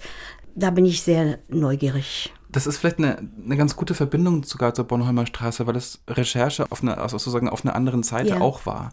Also was du gerade beschrieben hast, ist ja wirklich eine irrewitzig große Rechercheleistung und dann kann man auf diesem Fundus heraus eine Sprache entwickeln. Mhm. Was beim Fabian ganz spannend und toll war, ist natürlich, dass Kästner ein Vokabular, einen Sprachwitz, ein, einen literarischen Kosmos bereits hat, nicht nur im Fabian, sondern auch in ganz vielen anderen Romanen, Kinderbüchern, Gedichten, Kabarettstücken, aus denen man schöpfen konnte. Also das heißt, ich habe da tatsächlich, nachdem ich eine erste Fassung geschrieben habe, die sehr mhm. wichtig für mich war und sehr schnell ging, ähm, weil ich so eine Dringlichkeit irgendwie gespürt hatte, habe ich ganz, ganz viel von Kästner gelesen, habe aber auch ganz viel von anderen Autoren, die in seinem Umfeld waren oder die in der gleichen Zeit publiziert haben, yeah. gelesen, ähm, wie Tucholsky, der einen ähnlichen Schmäh und Witz hat, oder Egon Erwin Kisch und habe sozusagen versucht, mir auch bestimmte Begrifflichkeiten anzueignen, dass ich die einfach in meinem System habe. Ob ich sie dann benutze oder nicht, war mir da gar nicht so wichtig. Ich musste in die Zeit eintauchen yeah. und auch in die Sprache. Und im Fabian gibt es einfach grandiose Dialoge schon im Roman. Also der Roman ist einfach voll von Sprachwitz, von überraschenden Wendungen in Formulierungen, von äh, poetischen Drehungen, von, äh, von Sentenzen, für die Kästner ja berühmt ist. Und Dominiks und mein Ansatz war dann bei allen Überarbeitungen möglichst viel davon, von diesem poetisch-literarisch humorvollen auf einer Sprachebene Level beizubehalten, auch im Film und das auch in den Dialogen spürbar werden zu lassen. Mhm. Und also habt ihr die übernommen? Wir haben viele Dialoge übernommen, ja. mhm. haben aber, weil tatsächlich sehr viele Szenen einfach nicht im Roman existieren, die ja. habe ich geschrieben, um ähm, das Figurendreieck besser zu ähm, charakterisieren. Mhm. Da gab es natürlich keine Dialoge, was die Szenen nicht gab. Das heißt, da wurden dann neue Dialoge geschrieben und da habe ich versucht, genau diesen Duktus mir anzutrainieren. Dieses Sentenzhafte, das poetische Sprechen, das ähnlich ist wie das Kästnische. Das ist in dem Sinne vielleicht vergleichbar zu Kehlmann und seiner ja. Thomas Mann-Arbeit, die er uns vor zwei, drei Episoden erzählt hat. Und für mich war es auch irgendwie das Schönste, dann in Kritiken beispielsweise zu lesen, dass die ja gar nicht so viel verändert haben. Und die Kästner-Dialoge sind ja so toll. Und das heißt, man hat es geschafft, die Lücken zu füllen mit mhm. der Sprache und dem, der Seele des Autors, ähm, obwohl sie neu geschrieben worden sind. Ja. Aber eben ein gesamtes Bild ergeben. Und die Dialoge in dem Roman und im Film sind vielleicht auch deswegen ganz interessant, weil sie wirklich anders agieren als die Beispiele, die wir bisher haben. Ich kann eine Szene, die das ein bisschen spürbar macht, mal vorlesen. Das ist eine mhm. sehr kurze Szene, mhm. relativ am Beginn des Films. Ähm, Fabian und sein bester Freund Labude betreten die Universität, das ist die Szenerie, und Labude möchte endlich seine Doktorarbeit abgeben. Es beginnt im Foyer der Universität.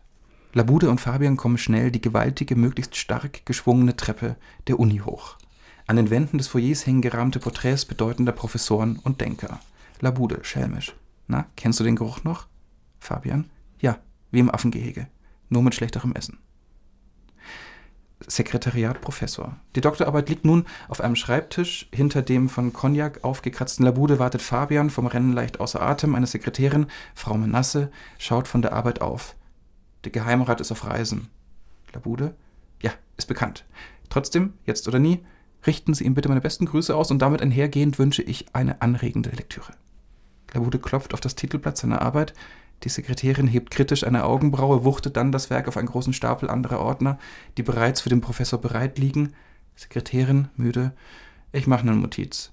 Sieht jetzt erst hinter Labude Fabian. Ach, guten Tag, Herr Dr. Fabian. Wollen Sie sich nochmal einschreiben bei uns? Fabian schüttelt lächelnd den Kopf. Nie im Leben.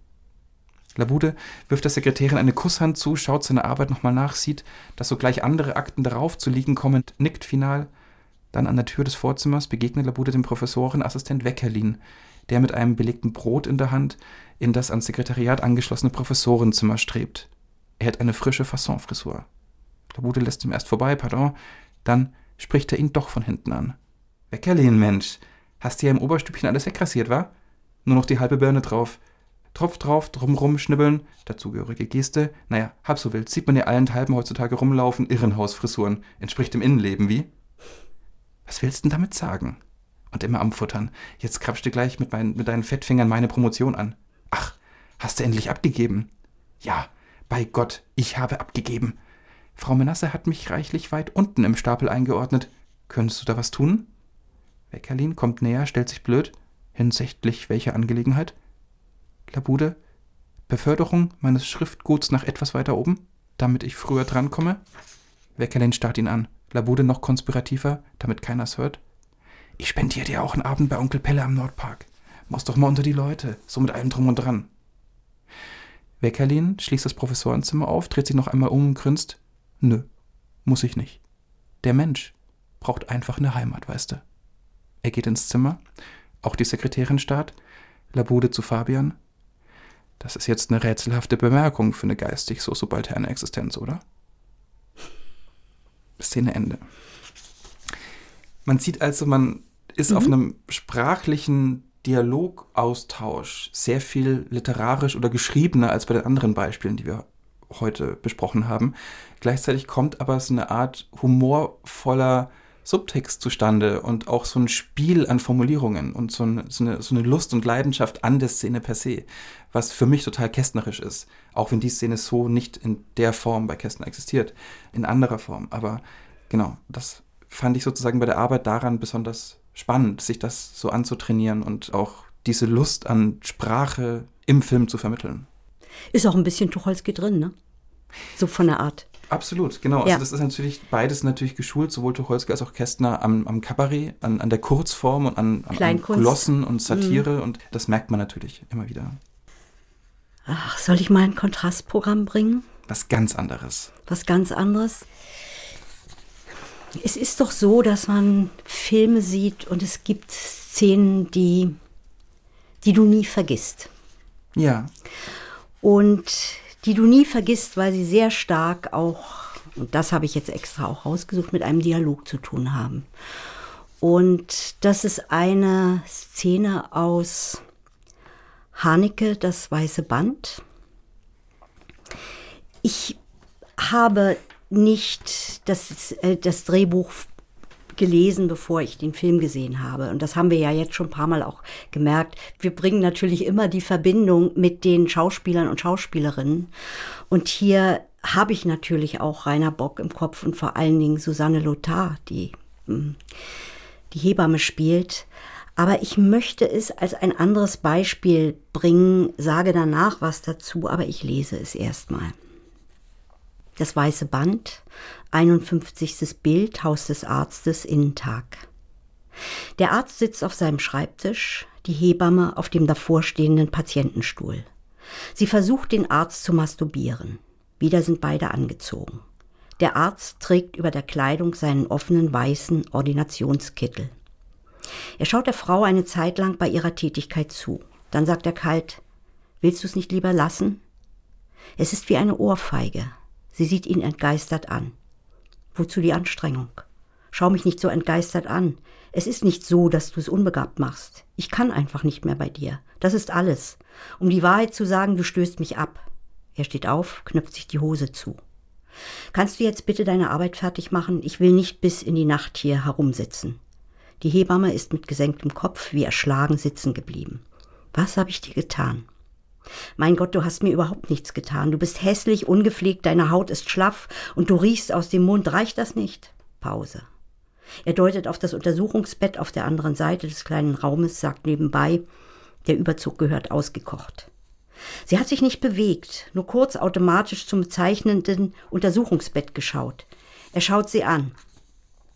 Jetzt sitz hier nicht rum wie das Leiden Christi zu Pferd. Die Welt stürzt nicht zusammen, über dir nicht, über mir auch nicht.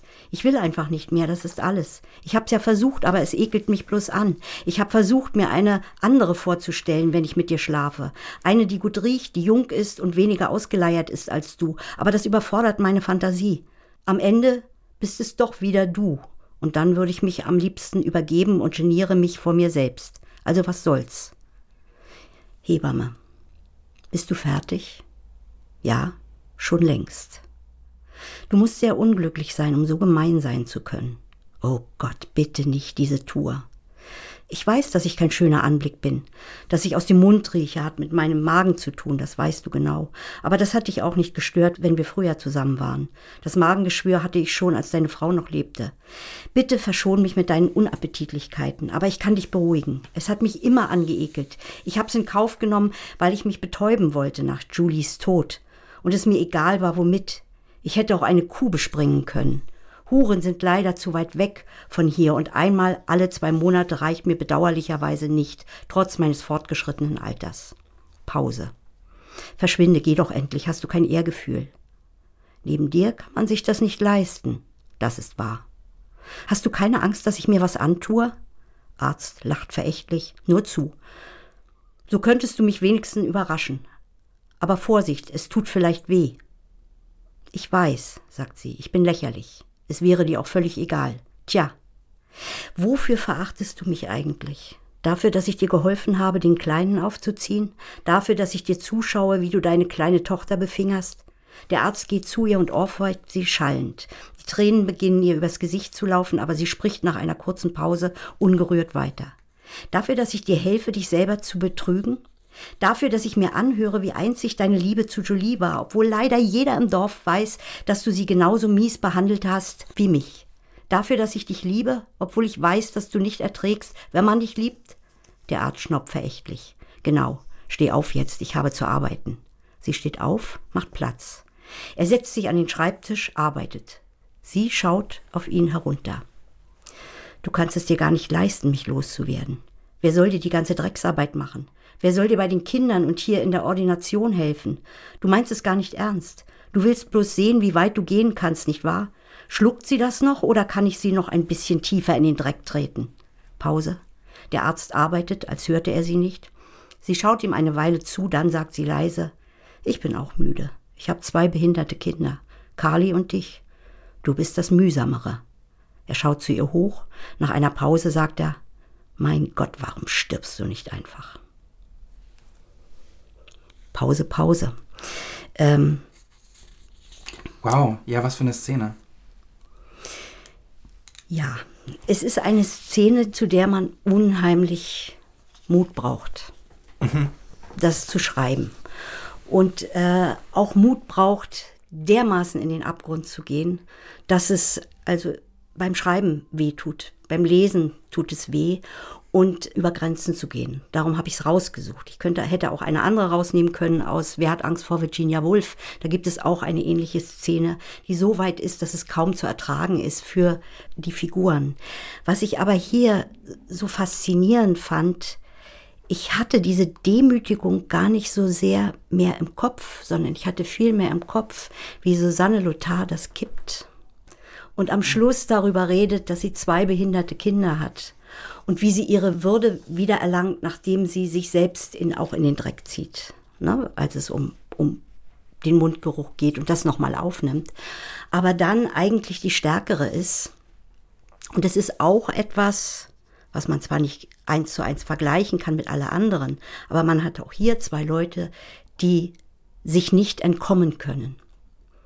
Also das heißt, du baust die Fallhöhe so hoch durch diesen Dialog, dass die Figuren da nicht rauskommen. Und das ist also ich jetzt schon, wenn ich es gelesen habe, also dann dann mhm. äh, merke ich das. Es ist, du baust eine Enge und es gibt keine Öffnung. Das Einzige, was für sie äh, möglich ist, ist, dass sie ihre Würde wieder belangt. Und es passiert tatsächlich interessanterweise am Ende des Dialogs, ähm, also nicht ganz am Ende, also es wird eingeleitet über eine Selbstreflexion über das ja. Ausstellen von ihrem Bewusstsein über ihre Situation. Also sie weiß genau, was für eine Hierarchieposition gerade existiert, ja. was für eine Macht dieser Mensch, also der Arzt über sie hat, beruflich und auch privat. Und sie hat sich diese äh, verbal und sexualisierte Gewaltfantasie von ihm angehört und sagt dann ganz klar, ich weiß, ich bin lächerlich. Ja. Es wäre dir auch völlig egal. Und da kippt dann sozusagen Dialog in, in, in, in den, in den, in den äh, Aufschwung von ihrer Person. Also es gibt einen Moment, wo sie zuhört und die Hierarchie etabliert wird und da gibt es den Selbstreflexionsmoment ähm, und sie geht in eine andere Richtung. Ja, also das ist eigentlich auch, das ist dann diese Größe, ne?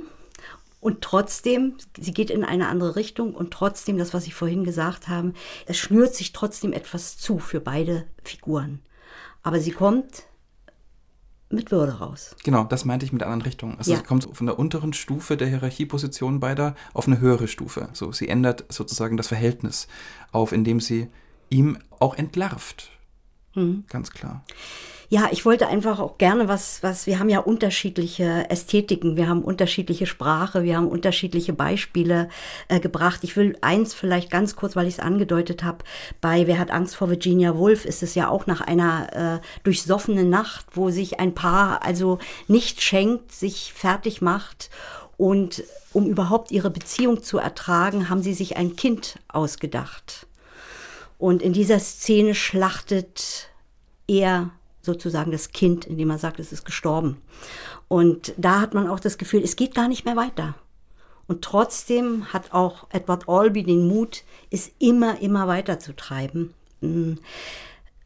Ich finde es als Beispiel wichtig, da ich mit diesen Figuren auch immer mitlebe, mhm. ähm, würde hier fast sterben, das zu machen.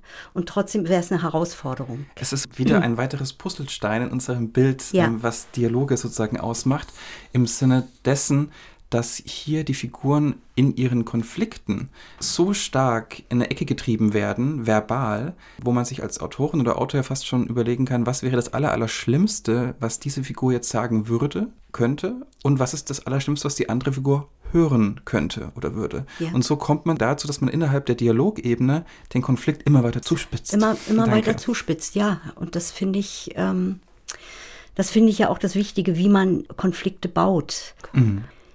Was wir bisher also gesehen haben, ist, dass wir mit Dialogen einerseits Informationen vermitteln können in einer Szene, andererseits Figuren einführen können, also eine Exposition für die Figur ähm, bauen können, wie zum Beispiel in dem Ingmar Bergmann-Beispiel. Wir können neben der Charakterisierung aber auch Subtext bauen und nutzen, um einer Szene mehr Gewicht zu geben, andere Ebenen zu geben und mhm. sozusagen die Figuren auch vorzubereiten. Es gibt wie wir gesagt haben, das Gesagte, das Ungesagte, das Un, ähm, nee, das, das Unsagbare. Das Unsagbare. Das Siehst du, das ist so schön, ah. weil man immer bei das Unsagbare selbst überlegt äh, und, und sich das einfach selbst auch vergegenwärtigen muss. Und ich bin da auch noch nicht ganz klar, aber es reizt mich. Es ist erstmal ein ganz guter Ansatz, um über die eigene Arbeit an Dialogen nachzudenken und sozusagen ja. anders ja. Auf, auf Dialoge zu schauen. Was ich noch sagen wollte in der kleinen Zusammenfassung, es gibt mit Dialogen auch die Möglichkeit, Konflikte zuzuspitzen, wie wir es bei Haneke jetzt gesehen haben, oder auf die literarische Grundlage zu verweisen, wie beim Fabian. Und was es aber auch gibt, ist, dass man den Dialog tatsächlich so sehr in den Vordergrund bringt in Filmen, dass es fast schon so ist, dass dieser alte Credo-Satz, den man immer wieder hört, Show, don't tell in einem Film, also zeig lieber etwas und sag es nicht, fast schon aufgebrochen wird. Mhm. Und das macht einen Autor und Regisseur besonders stark und toll. Ähm, das ist Aaron Sorkin, über den wir jetzt noch kurz sprechen wollen. Ja. Ganz besonders aufgefallen ist das, und das wird sehr, sehr oft in Büchern und bei Beispielen verwendet, die über das Dialogschreiben im Film gehen, in dem Film The Social Network, den Aaron Sorkin geschrieben hat und David Fincher Regie geführt hat. Und ähm, bevor wir da jetzt sozusagen auf die Funktionsweise der Dialoge bei Sorkin eingehen, würden wir gerne zwei Empfehlungen aussprechen, schon mitten in der Folge. Einmal, wir haben ganz viel von einem YouTube-Kanal ähm, gesehen und sind sehr begeistert davon, von Michael Tucker. Der YouTube-Kanal heißt Lessons from the Screenplay. Viele werden den vielleicht sogar schon kennen. Ähm, für mich war es eine Entdeckung, für dich Für mich war es auch eine Entdeckung und, und äh, ich werde das auch weiter äh, gucken. Das ist großartig. In diesem YouTube-Channel macht Michael Tucker kleine Video-Essays und analysiert Filme. Und er hat The Social Network sehr toll analysiert in Bezug auf die Dialoge. Ähm, Eins möchte ich dazu sagen. Man sieht die Szene und der Dialog steht drunter aufgeschrieben. Im Untertitel, genau. Im Untertitel. Und das ist sehr gut. Sogar auf Deutsch. Also, weil sonst wäre es auch ganz schwer, weil das so schnell ist. Aber ich Dazu wollte, ich gar nicht, wollte genau. ich gar nicht unterbrechen. Und eine zweite Empfehlung, nur wenn wir schon da dabei sind, in dem kleinen Exkurs, ist ein, ähm, eine Aufzeichnung einer Masterclass, die die Filmakademie gemacht hat, und zwar mit Aaron Sorkin. Das ist auf dem YouTube-Kanal der Filmakademie noch nachzusehen.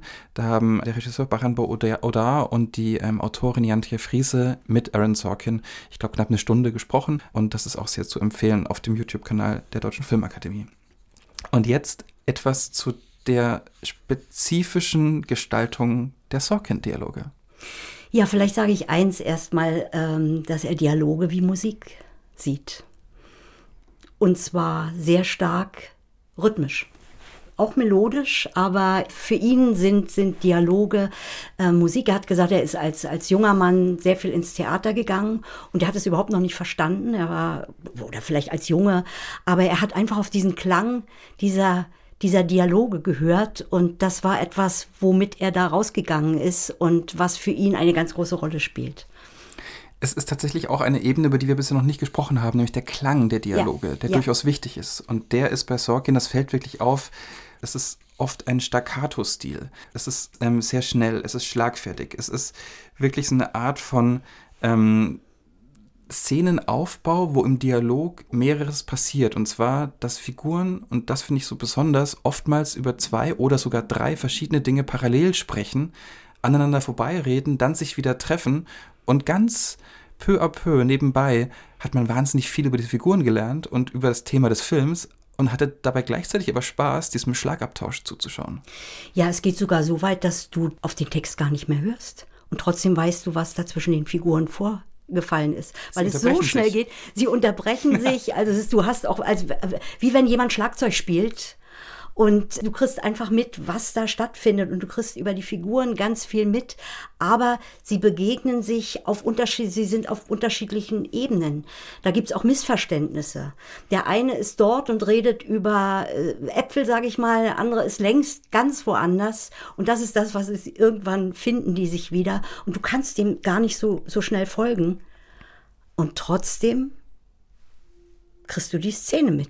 Und dadurch, den Vorgang. dadurch entsteht auch ähm, eine Dynamik, in der eine vermeintlich banale Szene aus einer Regieperspektive, zwei Leute sitzen am Tisch und reden, wahnsinnig spannend wird, wahnsinnig abwechslungsreich wird und vor allem nie langweilig. Also das heißt, er schreibt ganz oft wirklich Szenen in geschlossenen Räumen, wo eigentlich ganz wenig Möglichkeit mhm. zur Aktion besteht.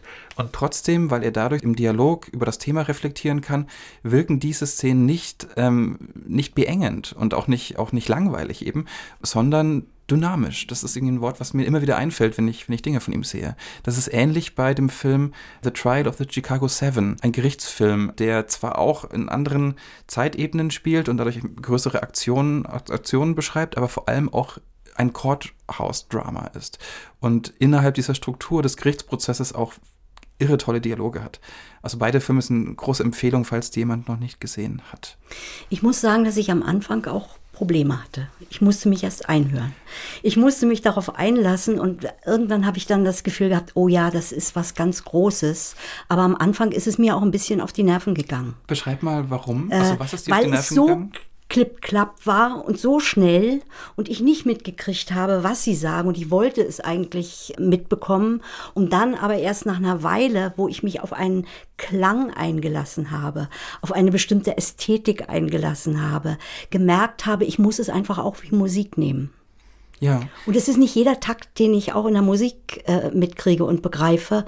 Und das Wort obwohl es so eine große Rolle spielt, spielt letztlich dann doch nicht so eine große Rolle. Und das ist aber genau das Faszinierende an Aaron Sorkin. Ich glaube, das ist tatsächlich auch etwas, was irre schwer für Schauspielerinnen und Schauspieler zu spielen ist. Boah, ja. Kann ich mir jedenfalls vorstellen. Ja. Also es ist ja wirklich nicht so, dass wir beschreiben jetzt hier nur Szenen, weil wir es nicht zu viele Beispiele eben bringen wollen, aber The Social Network sei wirklich als hervorragendes Beispiel dafür genannt. Es, es sind teilweise Szenen, in denen ähm, ein, ein Schauspieler sich gar nicht treiben lassen kann von einem Stichwort, was dann der andere Schauspieler oder die Schauspielerin sagt, sondern er muss in seinem eigenen Film oder Kopf sein und das durchspulen und immer wieder aber auch auf die Keywords des anderen hören. Also es ist ähm, das ist wirklich sehr beeindruckend. Was mir auch aufgefallen ist, ist, dass die Auflösung aber bei diesen Szenen irre hoch ist. Also das sind sehr viele Schnitte trotzdem, obwohl mhm. Leute am Tisch sitzen. Es sind sehr viele Einstellungen, 20, 30 Kameraeinstellungen für eigentlich eine Szene, wo zwei Leute sich gegenüber sitzen. Mhm. Dadurch hat es natürlich auch eine ganz eigene Dynamik und, und, und Geschwindigkeit, was natürlich von der Regiesphäre eher kommt. Ja, und du sagst, es ist eine oft geschlossene Räume, aber dann sind es auch viele Gänge. Mhm. Du siehst die Gänge, du, du, du siehst, wie die Bewegung der äh, Figuren ist, der Körper ist. Und letztlich habe ich es dann gesehen, wenn du es wie ein Orchester nimmst, mhm. wie eine Komposition. Und den Regisseur sieht man nicht, weil er ist der Dirigent. Aber du musst das, du kannst das wirklich nur dirigieren, glaube ich. Ja. Und aber trotzdem eine Frage. Wir haben viel über Subtext geredet. Was ist mit dem Subtext da? Das müsste man sich natürlich jetzt bei einzelnen Szenen ja. äh, anschauen. Aber ich habe den Eindruck, also das kann man eigentlich allgemein gar nicht sagen. Ähm, was aber auch besonders interessant ist, ist, dass durch diesen, diesen Schlagabtausch oft auch wirklich Humor entsteht. Und das sind, können auch ganz einfache, kleine, humorvolle Passagen sein. Es gibt in The Social Network eine Szene, wo die Hauptfigur Jesse Eisenberg auf jemanden wartet und es ist, äh, Anwälte warten mit, es ist ein, wieder ein geschlossener Raum mhm. und man wartet auf ein Gegenüber und der Dialog, der dann folgt, ist, er ist 25 Minuten zu spät. Er gründete Napster, als er 19 Jahre alt war. Mhm. Er kann zu spät sein. Er ist kein Gott. Was ist er? Er ist 25 Minuten zu spät. Ja, und du hast, das ist, das ist doch, das ist wie Musik. Absolut. Also es folgt aufeinander. Es ist ja. keine direkte Antwort, es ist aber eine Information, die eine Figur, die gar nicht im Raum ist, weiter beschreibt und dadurch gleichzeitig aber auch durch den Witz am Ende, was ist der denn, wenn er kein Gott ist, der ja. ist 25 Minuten zu spät, was ja wirklich eine humorvolle Brechung ist, mhm gleichzeitig auch eine Charakterisierung der Figur, die das ausspricht, weil er ja. diese Person, obwohl er Napster mit 19 gründete, einfach nur so charakterisiert, er ist aber zu spät, ja. egal was er gemacht hat. Und du kriegst es mit durch die Wiederholung, ne? Genau. Auch das. Ähm, es gibt beim Dialogschreiben einen sehr hilfreichen Satz. Ich weiß nicht, ob du auch sowas hast. Ich habe einen, der mich immer wieder begleitet, weil der sehr prägnant ist oder beziehungsweise eine Empfehlung und an die ich immer wieder zurückdenke, wenn ich selbst Dialoge schreibe. Mhm. Und zwar, in, als ich das Stipendium bei der Drehbuchwerkstatt München hatte, war Oliver Schütte zu Gast, der auch ein Buch über Dialoge geschrieben hat und auch ein Podcast-Kollege von uns ist vom Verband der deutschen Drehbuchautoren. Sein Buch über Dialoge heißt, wenn ich mich jetzt nicht irre, ähm, Schau mir in die Augen, Kleines, mhm. die Kunst des Dialogschreibens äh, ja. oder Gestaltung. Und er hatte uns in einem Seminar den Tipp gegeben, den er vielleicht irgendwo her hat oder auch von ihm, dass wenn man Dialoge überarbeitet in einer Szene, testen kann, wenn man den allerersten Dialogsatz wegnimmt, verändert sich dann die Szene, ja oder nein? Wenn sie sich nicht verändert, ist der Dialogsatz vielleicht überflüssig gewesen, weil mhm. man gerade am Anfang von Szenen oft Einführungssätze schreibt, Begrüßungsfloskeln oder ja, auch ja. kleine Informationen, die man glaubt beim ersten Schreiben benötigen zu müssen.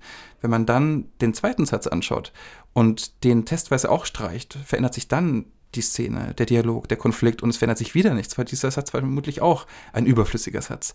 Und wenn man dann den allerletzten Satz, das kann man natürlich weitermachen, bis man zu einem Satz kommt, der wirklich wichtig ist. Und wenn man damit beginnt, hat man oft dieses Gefühl, ah, man springt direkt in ein, in ein Gespräch in der Szene, was oftmals im Schnitt ohnehin dann passiert.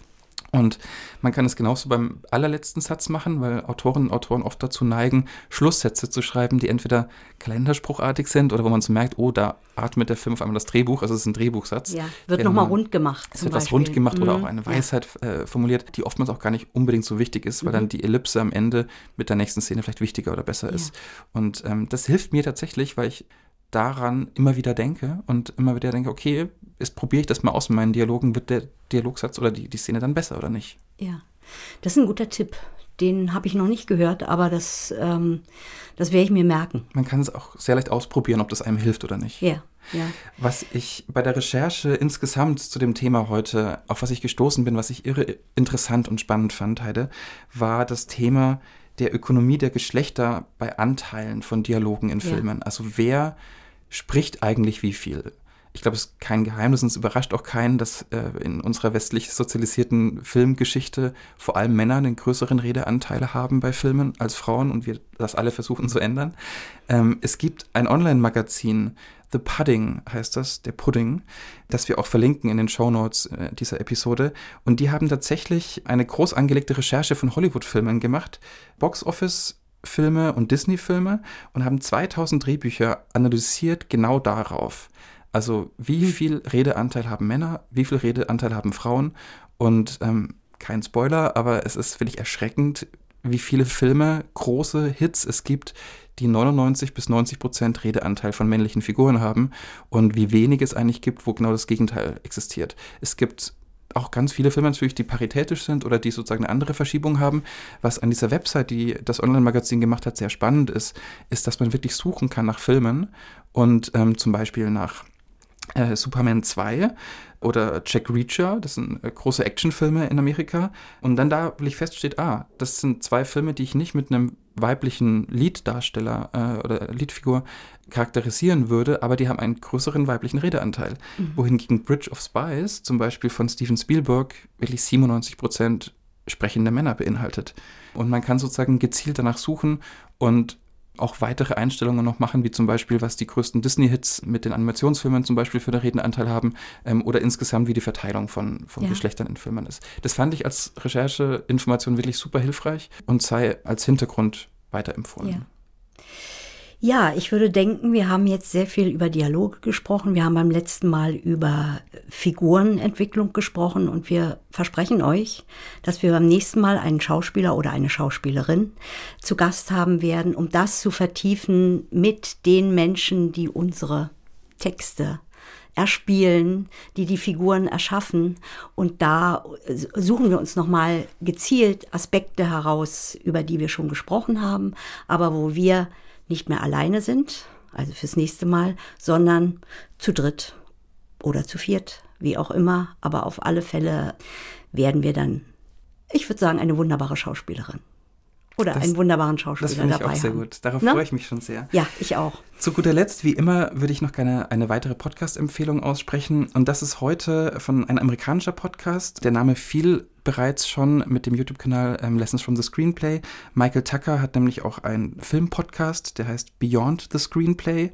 Und das gibt schon über 100 Episoden lang. Und da spricht er mit Gästen jeweils über einen Film pro Episode, analysiert den und kommt auch immer wieder sehr spezifisch auf die Drehbucharbeit, auf die Dialoge, auf die Dramaturgie und das Drehbuchschreiben an sich zurück. Deswegen eine große Empfehlung heute: Beyond the Screenplay, der Podcast von Michael Tucker. Und nun bleibt uns nichts anderes zu sagen, als wir freuen uns auf das nächste Mal, wie Heide schon angekündigt hat, dann mit Gast. Und wir würden uns freuen, wenn ihr das nächste Mal auch wieder zuhört bei den Dialogen, die Heide und ich über das Drehbuch schreiben haben. Ja. Bis bald. Danke fürs Zuhören und tschüss. Tschüss.